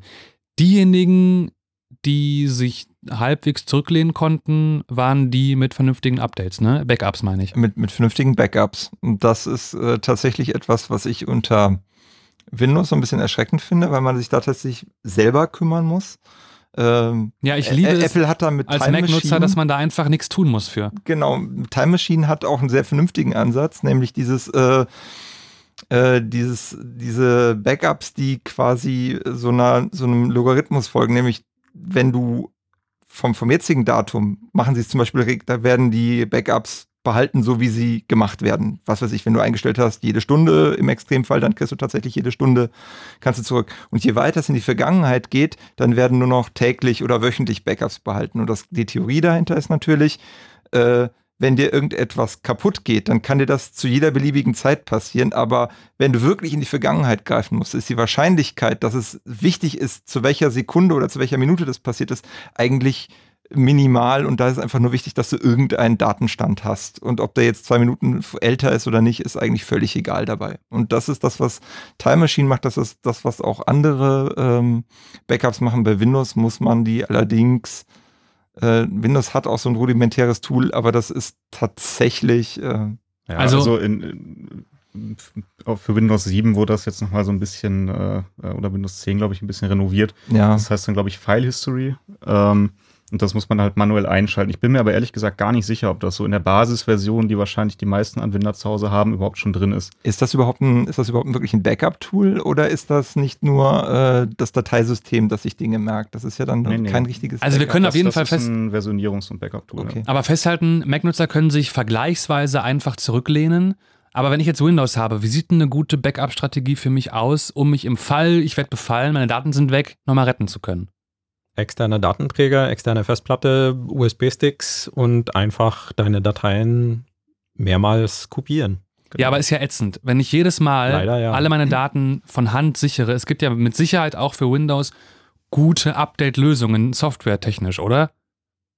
Backup-Lösungen. Ähm, ich sage jetzt Update. Backup-Lösungen meine ich ja. Genau. Vielleicht kann jemand sich melden, der sowas kennt. Also wir haben ja die Kommentare. Wir haben die Kommentare im, im, im, in unserem Blog offen und da kommen immer sehr viele hilfreiche Hinweise. Wir selber, ich, also ich wüsste jetzt tatsächlich unter Windows. Tatsächlich. Vergleichsweise nicht. Nee, wie gesagt, die Systeme, die ich administriere, sind halt größere Systeme. Okay. Die, da haben die Systeme einfach äh, keinen Wert, sondern da gibt es halt einen zentralen Dateiserver. Der wird halt entsprechend mit, mit einer Software, die mitgeliefert wird, hm die und auch dann Linux-basiert ist, genau, entsprechend gebackupt. Das heißt, wenn mir jemand einen Endcomputer verschlüsselt, dann ist mir das tatsächlich vollkommen egal. Okay, also guckt ins CCC-Blog, wenn ihr keine vernünftige Software habt, da kommen hoffentlich gerade schon Vorschläge. chaosradio.ccc.de dann. Genau. Und hm, ist es wirklich, also ich, ihr klingt gerade, als wäre es einfach, einfach schwierig für Windows was zu finden. Ich stelle mir vor, es muss doch irgendeinen Hersteller geben. Es gibt Backups, Backup-Lösungen für Windows, ganz sicher. Ich kann nur keine Empfehlung machen. Okay, hm, verstehe. Genau, also ich kann vielleicht doch eine Empfehlung machen. Das ist äh, ein Open Source Tool, Restic mhm. heißt das. Das ist allerdings dann eher jetzt für Leute, die halt äh, ohnehin mehr auf der Kommandozeile unterwegs sind und das auch selber compiled bekommen. Okay. Ähm, aber das äh, kann man sich sonst mal anschauen. Das ist github.com slash restic nee. slash restic. Okay, aber wenn ihr mit äh, Kommandozeile umgehen könnt, ihr Nerds da draußen, dann holt euch das. Ansonsten also unsere Hörer sind da doch recht gut auf Zack. Und, äh, ja, die Hörer, die den Podcast hören, aber die Menschen, die jetzt gerade Fritz hören, die wollen wir auch mitnehmen. Natürlich. Ihr geht bitte auf chaosradio.ccc.de und findet da hoffentlich gleich ganz viele tolle Empfehlungen für euer System genau. zu Hause, die super einfach zu bedienen sind und trotzdem alles tun, was eine gute Backup-Lösung tun sollte. Was sollte ich noch tun? Backups, Updates fahren? Gibt es noch andere Vorbeugungsmaßnahmen, die wichtig sind? Im Zweifelsfall alles abschalten, was man nicht wirklich braucht an Diensten. Das ist bei Windows tatsächlich in diesem Fall etwas schwierig, weil niemand standardmäßig auf die Idee kommt, dieses, dieses Dateiteilen dieses System, das, das, das Teilen von Dateien ermöglicht, das sogenannte SMB, ähm, abzuschalten. Das, das macht einfach niemand. Ähm, Für Freigaben und äh, Druckerteilen. Genau, aber es gibt immerhin ja. da die Windows Firewall und eigentlich moderne Windows-Systeme fragen dich auch, in welcher Umgebung bist du eigentlich gerade unterwegs? Bist du, bist du zu Hause? Ja, bist du in der Firma? Und das ist tatsächlich etwas, wo Microsoft eigentlich nachgedacht hat, weil äh, entsprechend, was man jetzt sagt, wird die Umgebung halt als mehr oder weniger vertrauenswürdig eingestuft. Das ist tatsächlich etwas, was sie an den Anwender aber nicht kommunizieren. Was manchmal passiert ist, dass Leute sich keine Vorstellung machen, nee, was ist denn jetzt der Unterschied zwischen, ob ich jetzt zu Hause oder in der Firma bin? Mhm. Ich kann Und, das auch nicht sagen. Ich meine, ich genau. weiß, wie eine Firewall funktioniert und, und was sie macht, macht oder machen sollte. Mhm. Aber ich weiß nicht, welche Entscheidungen Microsoft bei diesen zwei äh, Wahlmöglichkeiten getroffen hat. Mhm. Ich weiß also nicht, was ich, ja. Aber du sagst, Animo, es ist schon sinnvoll, da wirklich das anzuklicken, wo ich gerade bin.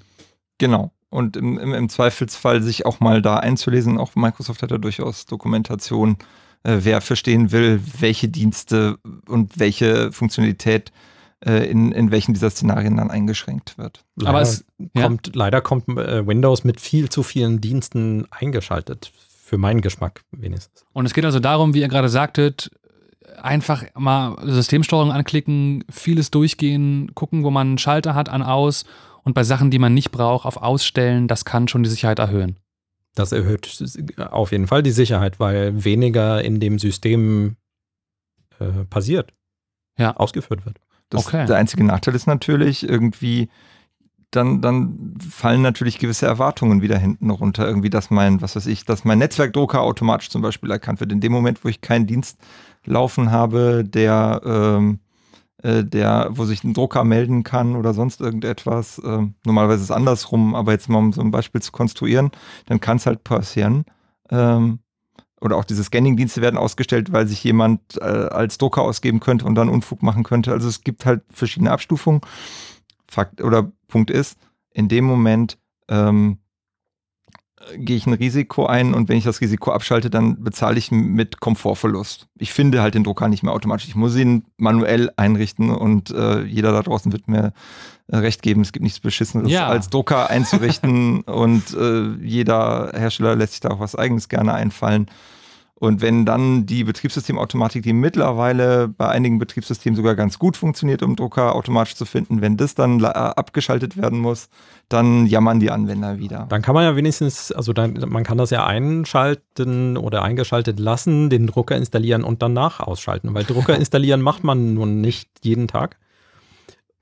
Und ja, ähm, ähm, ja das ist mehr Aufwand, auf jeden Fall, aber, aber es, es lohnt sich. Es ist schlimmer, als Daten zu verlieren. Also, Backups regelmäßig machen, Updates schnell fahren und unnötige Dienste auf dem System ausschalten sind auf jeden Fall drei sehr wertvolle Tipps, um sich zu schützen gegen Angriffe von zum Beispiel WannaCry, aber auch allen möglichen anderen Trojanern, die es auf euch oder anderen Viren, die es auf eure Systeme abgesehen haben könnten. Was zu tun ist, wenn ihr doch betroffen seid und was zu tun ist in Sachen Politik und so weiter, darüber sprechen wir in der letzten halben Stunde vom Chaos Radio gleich nach den Fritz Nachrichten mit Wetter und Verkehr. Fritz und Festivals. Das Helene Beach ist so etwas wie die Perle unter den Festivals. Vier Tage Sommer, Sonne, Strand und Meer. Also für Sommer und Sonne können wir nicht garantieren, aber für mehr. Fritz präsentiert. Das war die schönste Zeit. Das Helene Beach Festival. Mit Bosse, Raf Kamora und KIZ. Und wir singen im Atomschutzbunker. Hurra, Mit Haftbefehl, SK83 und der Antilopen Gang. Ich glaube fest daran, dass uns Pizza retten kann. Mit Schmutzki, Pretty Pink und den Orsons. Und das sind längst noch nicht alle. Das Helene Beach Festival. Donnerstag, 27. bis Sonntag, 30.07. Am Helenesee bei Frankfurt Oder. Das Helene Beach Festival. Die Perle unter die Festivals. Präsentiert von Die Perle unter die Radios. Fritz. Und das hört man. 23.32 Uhr. Fritz Nachrichten. Mit Merlin Schulz.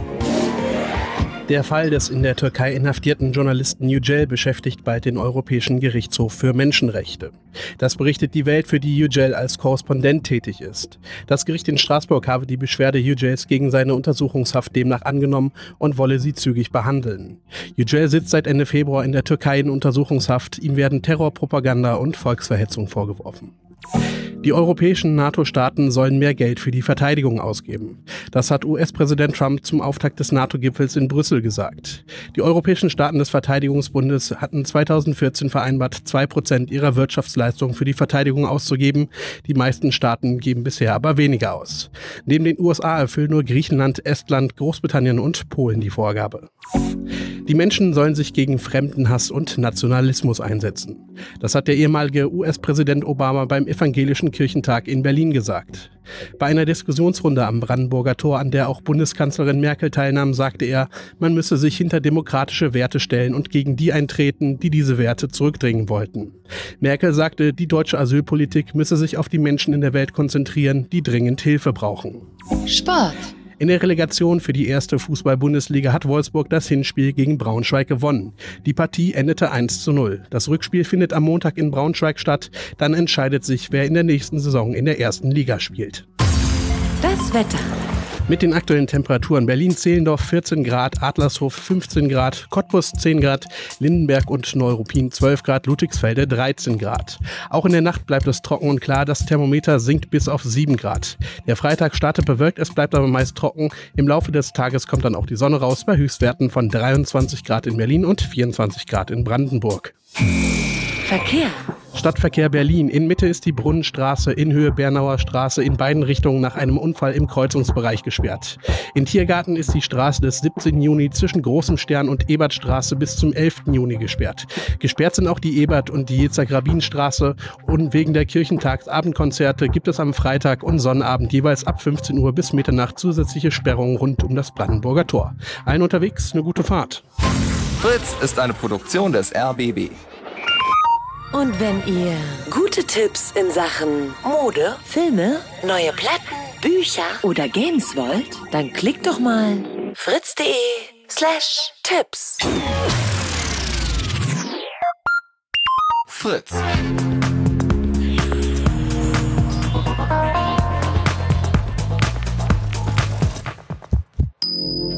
Blue gegrüßt, hier ist das Chaos Radio im Blue Moon auf Fritz. Der Chaos Computer Club ist, naja, teilweise zu Gast im Fritz-Studio. Danimo ist hier. Hallo. Peter.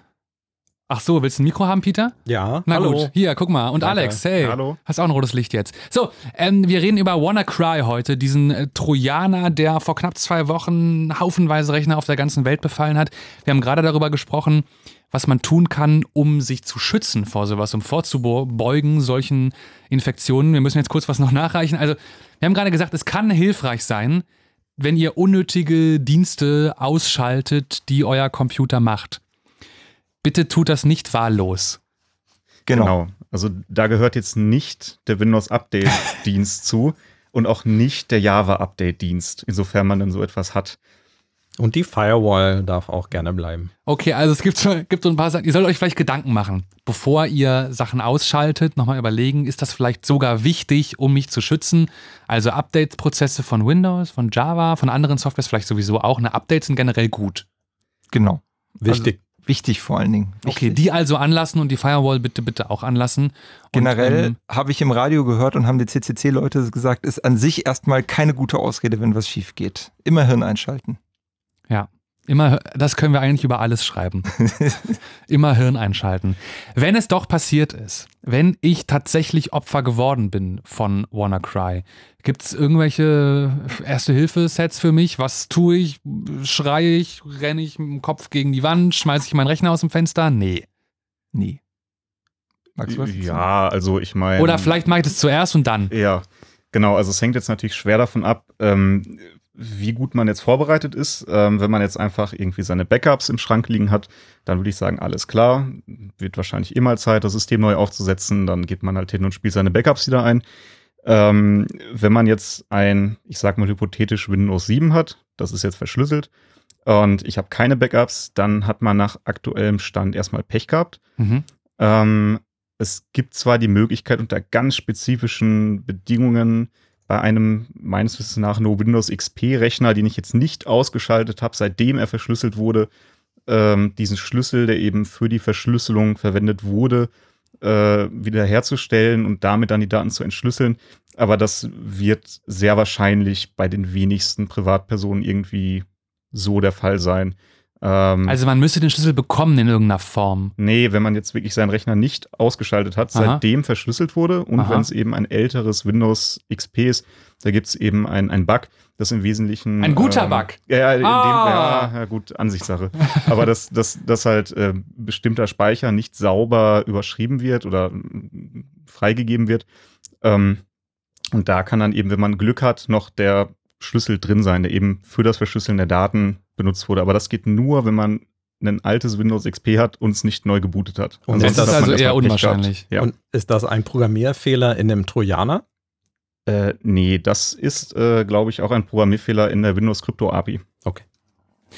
Ähm, jetzt habe ich einen Faden verloren. Ach so, genau. Also ich bin betroffen und habe ja vielleicht erstmal den Impuls, na gut, bezahle ich halt. Sollte ich das tun? Lieber nicht. Wenn es irgendwie geht, einfach nicht diese, diese Organisation unterstützen. Genau, außerdem hat man ja gehört, der Kundendienst ist ja sowieso nicht so gut. ähm, das heißt, es gibt auch gar keine Garantie, dass man halt seine Daten wiederbekommt. Sowieso nicht.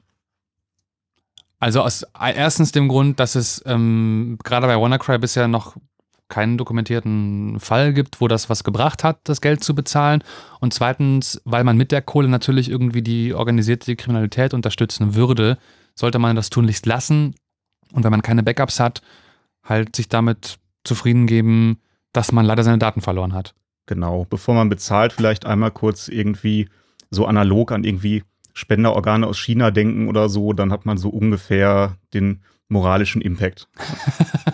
Okay, aber ich stelle es mir schon schwierig vor, ehrlich gesagt. Also wenn das passiert und ich wirklich richtig wichtige Daten mutmaßlich unwiederbringlich verloren habe, dann, ja, keine Ahnung, versuche ich es vielleicht im Zweifel doch lieber mal mit dem bezahlen. Das Oder? haben ja auch einige versucht.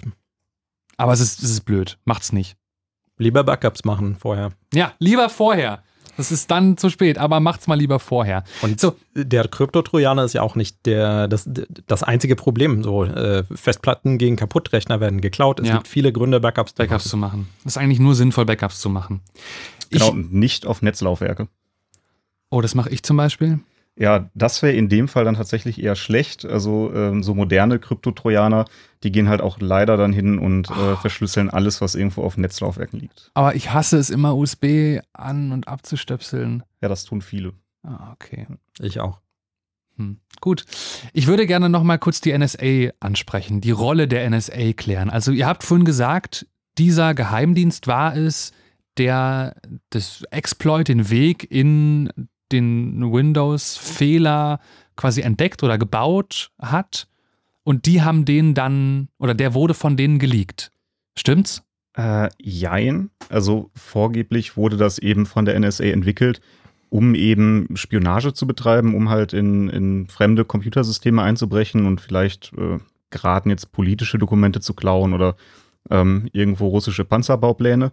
Ähm, und diese ja eigentlich Waffen, kann man sagen. Also diese Teile, die zu diesem Exploit dazugehören, auch damit man das einfach benutzen kann, damit das eben wirklich für, für einen Endanwender aus NSA-Sicht nutzbar ist. Da gehört eben noch so ein bisschen äh, Zeug dazu, dass das eben einfach zu nutzen ist.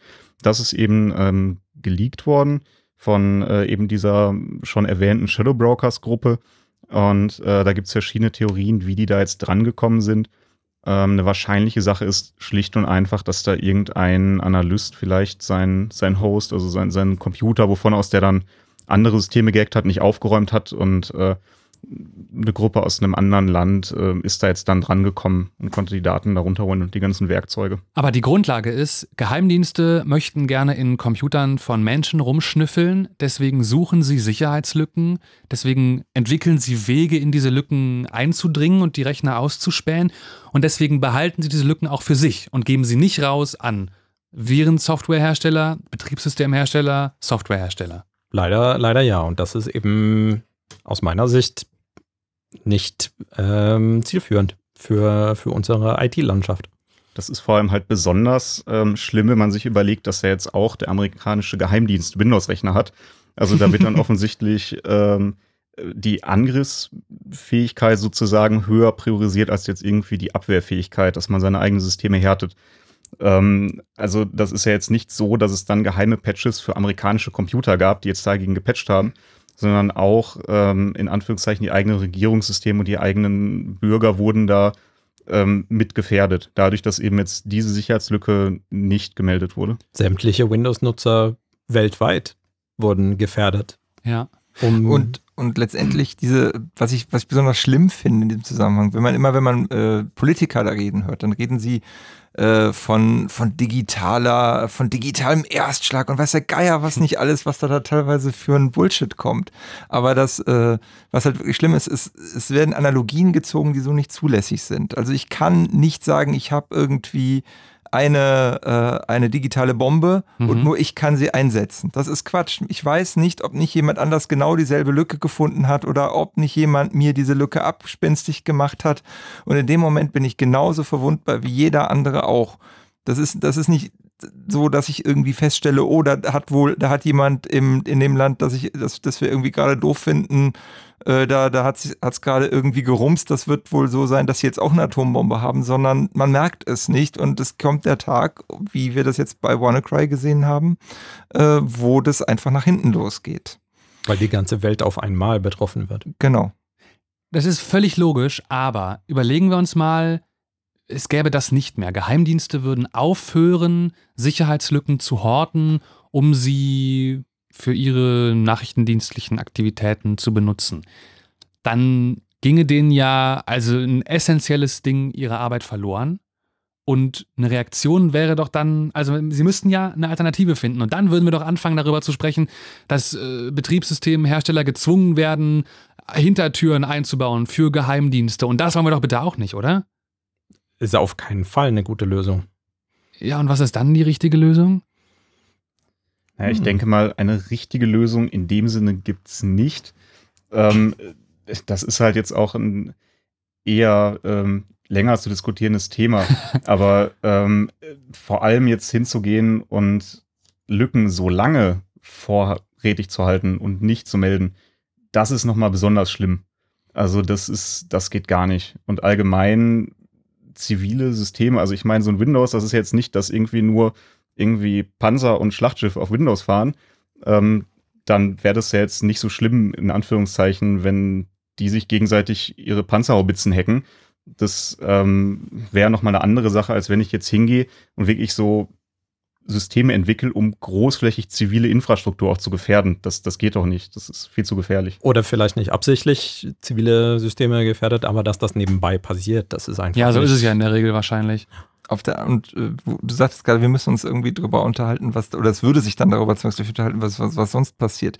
Ähm, nur was wir jetzt sehen, was zum Beispiel die Bundesregierung jetzt über CITES zum Beispiel einführt, also das ist eine genau, Behörde, die jetzt in, ich äh, glaube, München äh, aufgestellt werden soll, die werden letztendlich auch nicht viel anderes machen, als äh, mit, mit ähnlichen Methoden zu operieren, wenn sie äh, verschlüsselte Chats äh, ähm, da an die Inhalte ran wollen, weil entschlüsseln können sie nicht wirklich, auch wenn die Behörde so heißt. Also das Einzige, was ihnen bleibt, ist auch ähm, äh, diese Exploits ankaufen. Und wie gesagt, dass diese, dass diese, ähm, dass die, die, die, dieses Szenario, dann müssen wir halt die, die, die, diese Verschlüsselung schwach machen, dass die nicht zielführend ist. Wir sind jetzt in der was? In der dritten, in der vierten Iteration der, Krypt, der sogenannten ja. Crypto Wars, wo also genau dieses Hin und Wieder, was kann man da jetzt machen zwischen Regierungen und äh, Hackern beziehungsweise der Netzgesellschaft irgendwie läuft. Benutzer und letztendlich Benutzern, die dann aber auch hm, ihre Sprachrohre halt auch haben in, in Richtung der Politik dadurch. Und ähm, das hat sich halt gezeigt, dass, dass dieses Einfache, dann verbieten wir halt Verschlüsselung und dann ist es gut, äh, dass das halt auch viel zu kurz greift. Sonst würde die Politik auch anders reagieren, wenn es so einfach wäre. Warum muss der Geheimdienst oder der Nachricht Nachrichtendienst überall alles einsehen können? Überhaupt. Er wird sagen, um unsere Sicherheit gewährleisten zu können. Ja, zeig mir doch, dass das jemals funktioniert hat. Hm. Also, ihr würdet sagen, da sind die Interessen eigentlich, oder da sollten die Prioritäten eigentlich klar sein. Die Geheimdienste haben gefälligst nicht so vorzugehen. Punkt. Ja, ich finde ja. Also so wie das aktuell passiert, eindeutig ja. Okay. Ist ja aber jetzt kein realistisches Szenario. Gibt es irgendwas, was tatsächlich in näherer Zukunft passieren könnte, was realistisch ist und was diese ganze Problematik, über die wir jetzt seit fast zwei Stunden reden, entschärfen könnte? Naja, das ist zwar immer noch nicht gut, aber schon mal ein Schritt in die richtige Richtung, äh, wenn man eben hingeht und ähm, die Amerikaner haben damit tatsächlich schon angefangen. Das funktioniert nur offensichtlich überhaupt nicht. Äh, eine Art internes Review von eben Sicherheitslücken, die eben für sowas benutzt werden, einführt. Ähm, das hätte theoretisch zumindest sowas schon mal verhindern können. Aber da sieht man wieder, solange halt eine allgemeine Geheimdienstkontrolle, also dass überhaupt Geheimdienste in irgendeiner Form kontrolliert werden, kann man halt auch, wenn man jetzt solche Regulierungen aufbaut, nie darauf vertrauen, dass, dass sich daran gehalten wird. Also, dass man jetzt sagt, okay, ihr müsst jetzt offenlegen, von mir das interne Gremium, was ihr da irgendwie habt, und wir sagen, okay, nee, das Spielzeug, das ist viel zu gefährlich für euch, das dürft ihr nicht haben. Aber solange ich jetzt nicht weiß, dass es der Geheimdienst auch wirklich seine ganze Spielzeugkiste rausholt, ähm, funktioniert das natürlich nicht. Das ist Geheimdienstkontrolle haben wir jetzt auch im, äh, im, entsprechenden Untersuchungsausschuss an anderer Stelle gesehen, ist äh, schwierig, um nicht zu sagen, eigentlich unmöglich. Ja. Das schließt halt auch sowas mit ein. Das heißt, alles, was wir wissen, was ich als Nutzer für mich festmachen kann, ist, ich kann mich zumindest halbwegs schützen oder vorbeugen, indem ich die Sachen mache, die wir vorhin besprochen haben. Und alles andere ist ähm, politisch extrem wichtig eigentlich, wird auch extrem viel diskutiert. Aber äh, beteiligt euch. Beteiligt euch an dieser Diskussion. Ja, das, das kann man machen, klar. Das ist, das ja. ist halt das Einzige, was man wie bei jedem politischen Thema eigentlich sagen kann. Geht in die Diskussion, geht in die Politik, äh, beschäftigt euch, informiert euch. Ähm, nur eine aktive Beteiligung kann irgendwas ändern, in welche Richtung auch immer. Wer passiv bleibt, ist letztendlich dem ausgeliefert, was andere entscheiden. Nimm Stellung, sag, das mir nicht okay. Mhm. Genau, und das muss ja jetzt auch dann nicht eben ähm, technisch sehr ausgefeilt sein, sondern man kann auch allgemein sagen, mir gefällt das halt nicht, dass mein Telefon potenziell abgehört wird, ähm, damit irgendwelche Terroristen belauscht werden können, bevor sie dann doch irgendwo Bomben zünden. Also Ja. Und, und eben das mit dem, zeigt mir, dass das funktioniert. Wenn, wenn jetzt meine Privatsphäre verletzt werden soll, ähm, dann habe ich keinen Grund zu glauben, dass das funktioniert, nur weil ich etwas äh, opfere, sondern da muss wirklich belegt werden, ganz klar und eindeutig. Dass und, das zwar wirklich nicht, wirkt. und zwar nicht hinter irgendeinem komischen, äh, in, in, irgendeinem komischen Schutzraum im äh, irgendeinem Gremium, sondern ich möchte das sehen. Und was im Moment passiert, ist das Gegenteil. Die Geheimdienste verlängern Schutzfristen für Geheimhaltung für ihre Akten äh, dass man sie eben nicht einfach nach so und so vielen Jahren im Bundesarchiv einsehen kann, wo ich zumindest nachvollziehen kann, okay, da hat es funktioniert, davon ausgehend, mhm. dass sich irgendwie in den letzten 25 Jahren nichts verändert hat, sind die auf einem regulatorischen guten Weg. Sowas sehe ich einfach nicht, weil diese, weil diese Fristen immer weiter verlängert werden. Die Geheimdienste müssten uns in irgendeiner Form nachvollziehbar zeigen, dass genau. ihre Arbeit wichtig ist und sich lohnt. Weil unterm Strich müssen wir immer noch festhalten, es ist eine Demokratie und die funktioniert auch nur, auch bei Geheimdiensten, wo es extrem schwierig ist, in, in, in, in demokratischen Maßstäben. Und ja. soweit man überhaupt eine Kompatibilität herstellen kann, muss man das tun. Und zwar eher mehr als weniger. Ah, so, WannaCry. Jetzt haben wir es 10 vor 12. Wir haben gleich noch ein paar Kurzmeldungen zu machen. Ich würde gerne vorher einmal noch ähm, dieses Thema versuchen zusammenzuraufen und irgendwas drunter zu schreiben.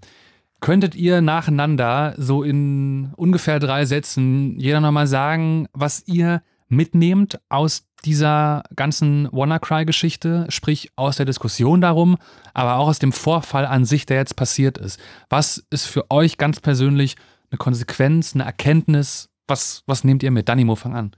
Äh, für mich war die Erkenntnis, wie, äh, wie schnell ähm, da so ein ausgefeiltes Programm dann doch am Start war, das äh, Sachen getan hat. Das war ja auch, was ich eingangs gesagt hatte, ähm, mit denen die Welt nicht gerechnet hat in der Form.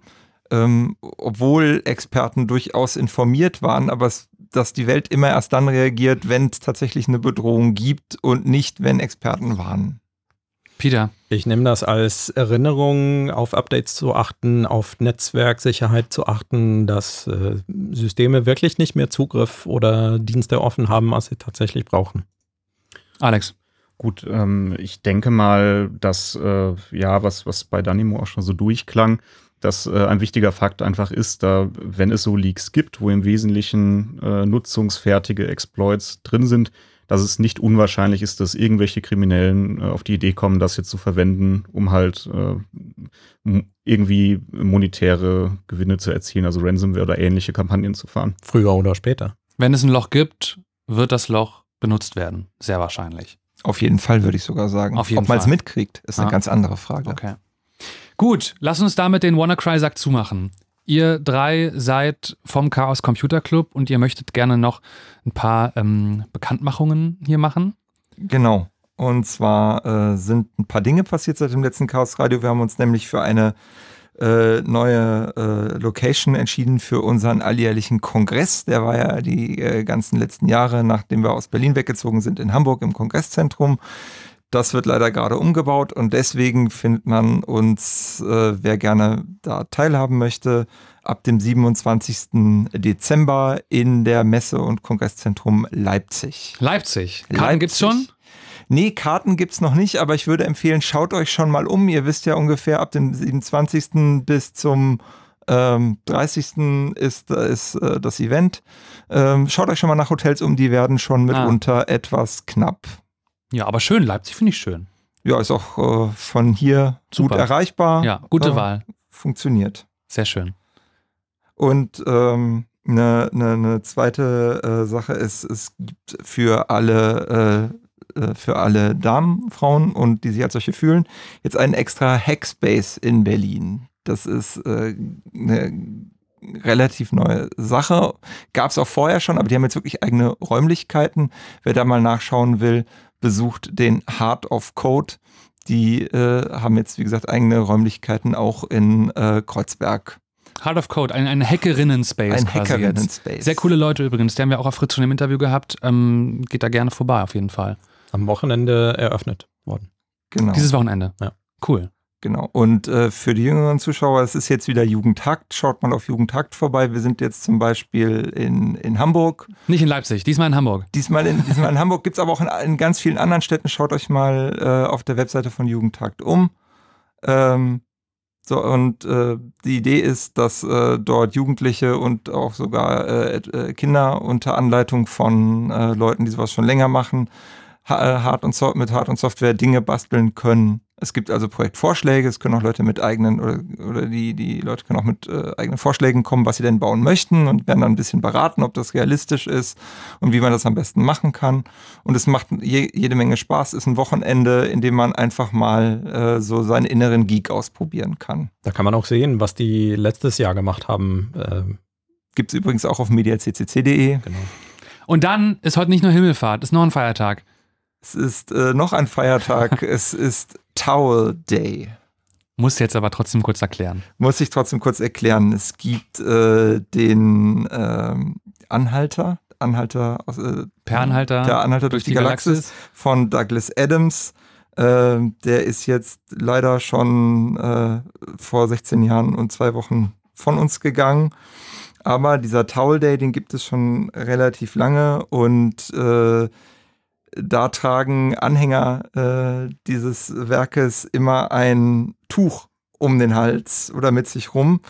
Und äh, das, das hat folgende Bewandtnis. Der Protagonist äh, sagt in Per Anhalter durch die Galaktis, äh, dass ein Handtuch so ziemlich das Nützlichste ist, was man auf Reisen mit sich führen kann. Kann man schon mal so kann man mal so machen. Also wenn ihr Leute, wenn ihr Leute seht heute, die mit dem Handtuch rumrannt sind, aber gar nicht so ausgesehen haben, als ob sie jetzt einen Marathon gelaufen wären, äh, ja. Die erinnern euch daran, lest das vielleicht mal, ist ein oder die kam im, im, Bollerwagen vom See, ist auch eine Möglichkeit. Aber ja, es kann auch sein, dass sie, Es kann auch sein, dass sie Douglas Adams ähm, zelebrieren wollten. Das war das Chaos Radio im Blue Moon auf Fritz. Ich sage herzlichen Dank an Danimo vom Chaos Computer Club. Auf Wiedersehen. Peter ebenfalls vom CCC. Vielen Dank, ciao. Alex war auch dabei. Auf Wiedersehen. Und die ganze Rutsche gibt es wie immer auch im Podcast. Ich würde gerne schließen mit den Worten I wanna cry.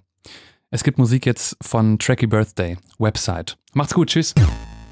You know how all those bad boy rappers claim how much weed they drink and how many 40s they smoke and how many women they've kissed with at the same time. But you see, I'm addicted to something else.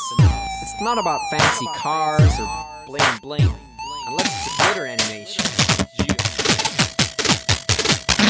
I've seen more websites than any lousy ass browser. I've clicked more than Douglas Engelbart. I'm as bossy as Bowser. Don't even remember all my email addresses. And I've got more screen names than Sleepy's got mattresses. I need the internet like Whitney Houston needs crack. If you feel the same way, let me see a delicious this track.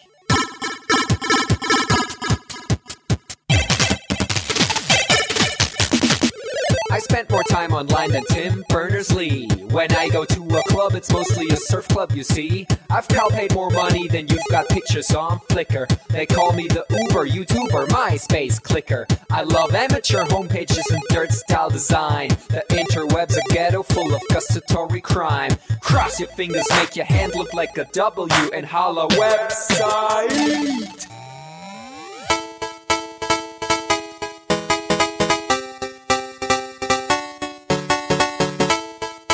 My future girlfriend.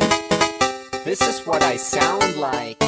Uh, orders ending, upping it up. Check your birthday, keep on fucking it up. What? All my bitches up in the club. Let me see you shaking it, don't stop. Rub it down, bounce around, wiggle every pound. Get it to the hyper ground. Everybody dance, jump if you like it, this sound. Feel the bass drop, hear the beat pop. What you gon' do? When it's time to take off, climb the rooftop, jump out of your shoe. It goes oohs, oohs, happy face balloons, unfadable pokey tunes, dance moves from shitty cartoons, pretty hot wounds, hungover afternoons. The club's full with the whole sweaty nation. That seems out of the wrong medication. Rave invasion, it's a B-Thing. Moin, kein Punkt, Job, Peng. 1, 2, Polizei, 3, 4, Polizei, 5, 6, 8, 6, 7, 8, 9, It's an index finger party.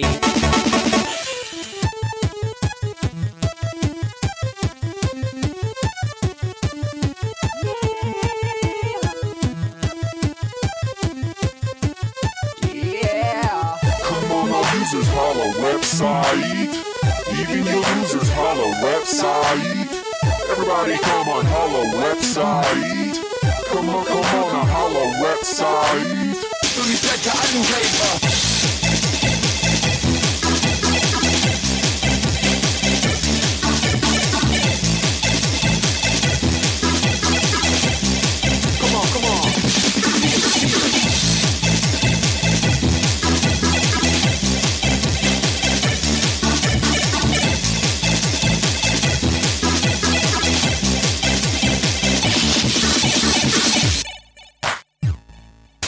forget I'm in your extended network.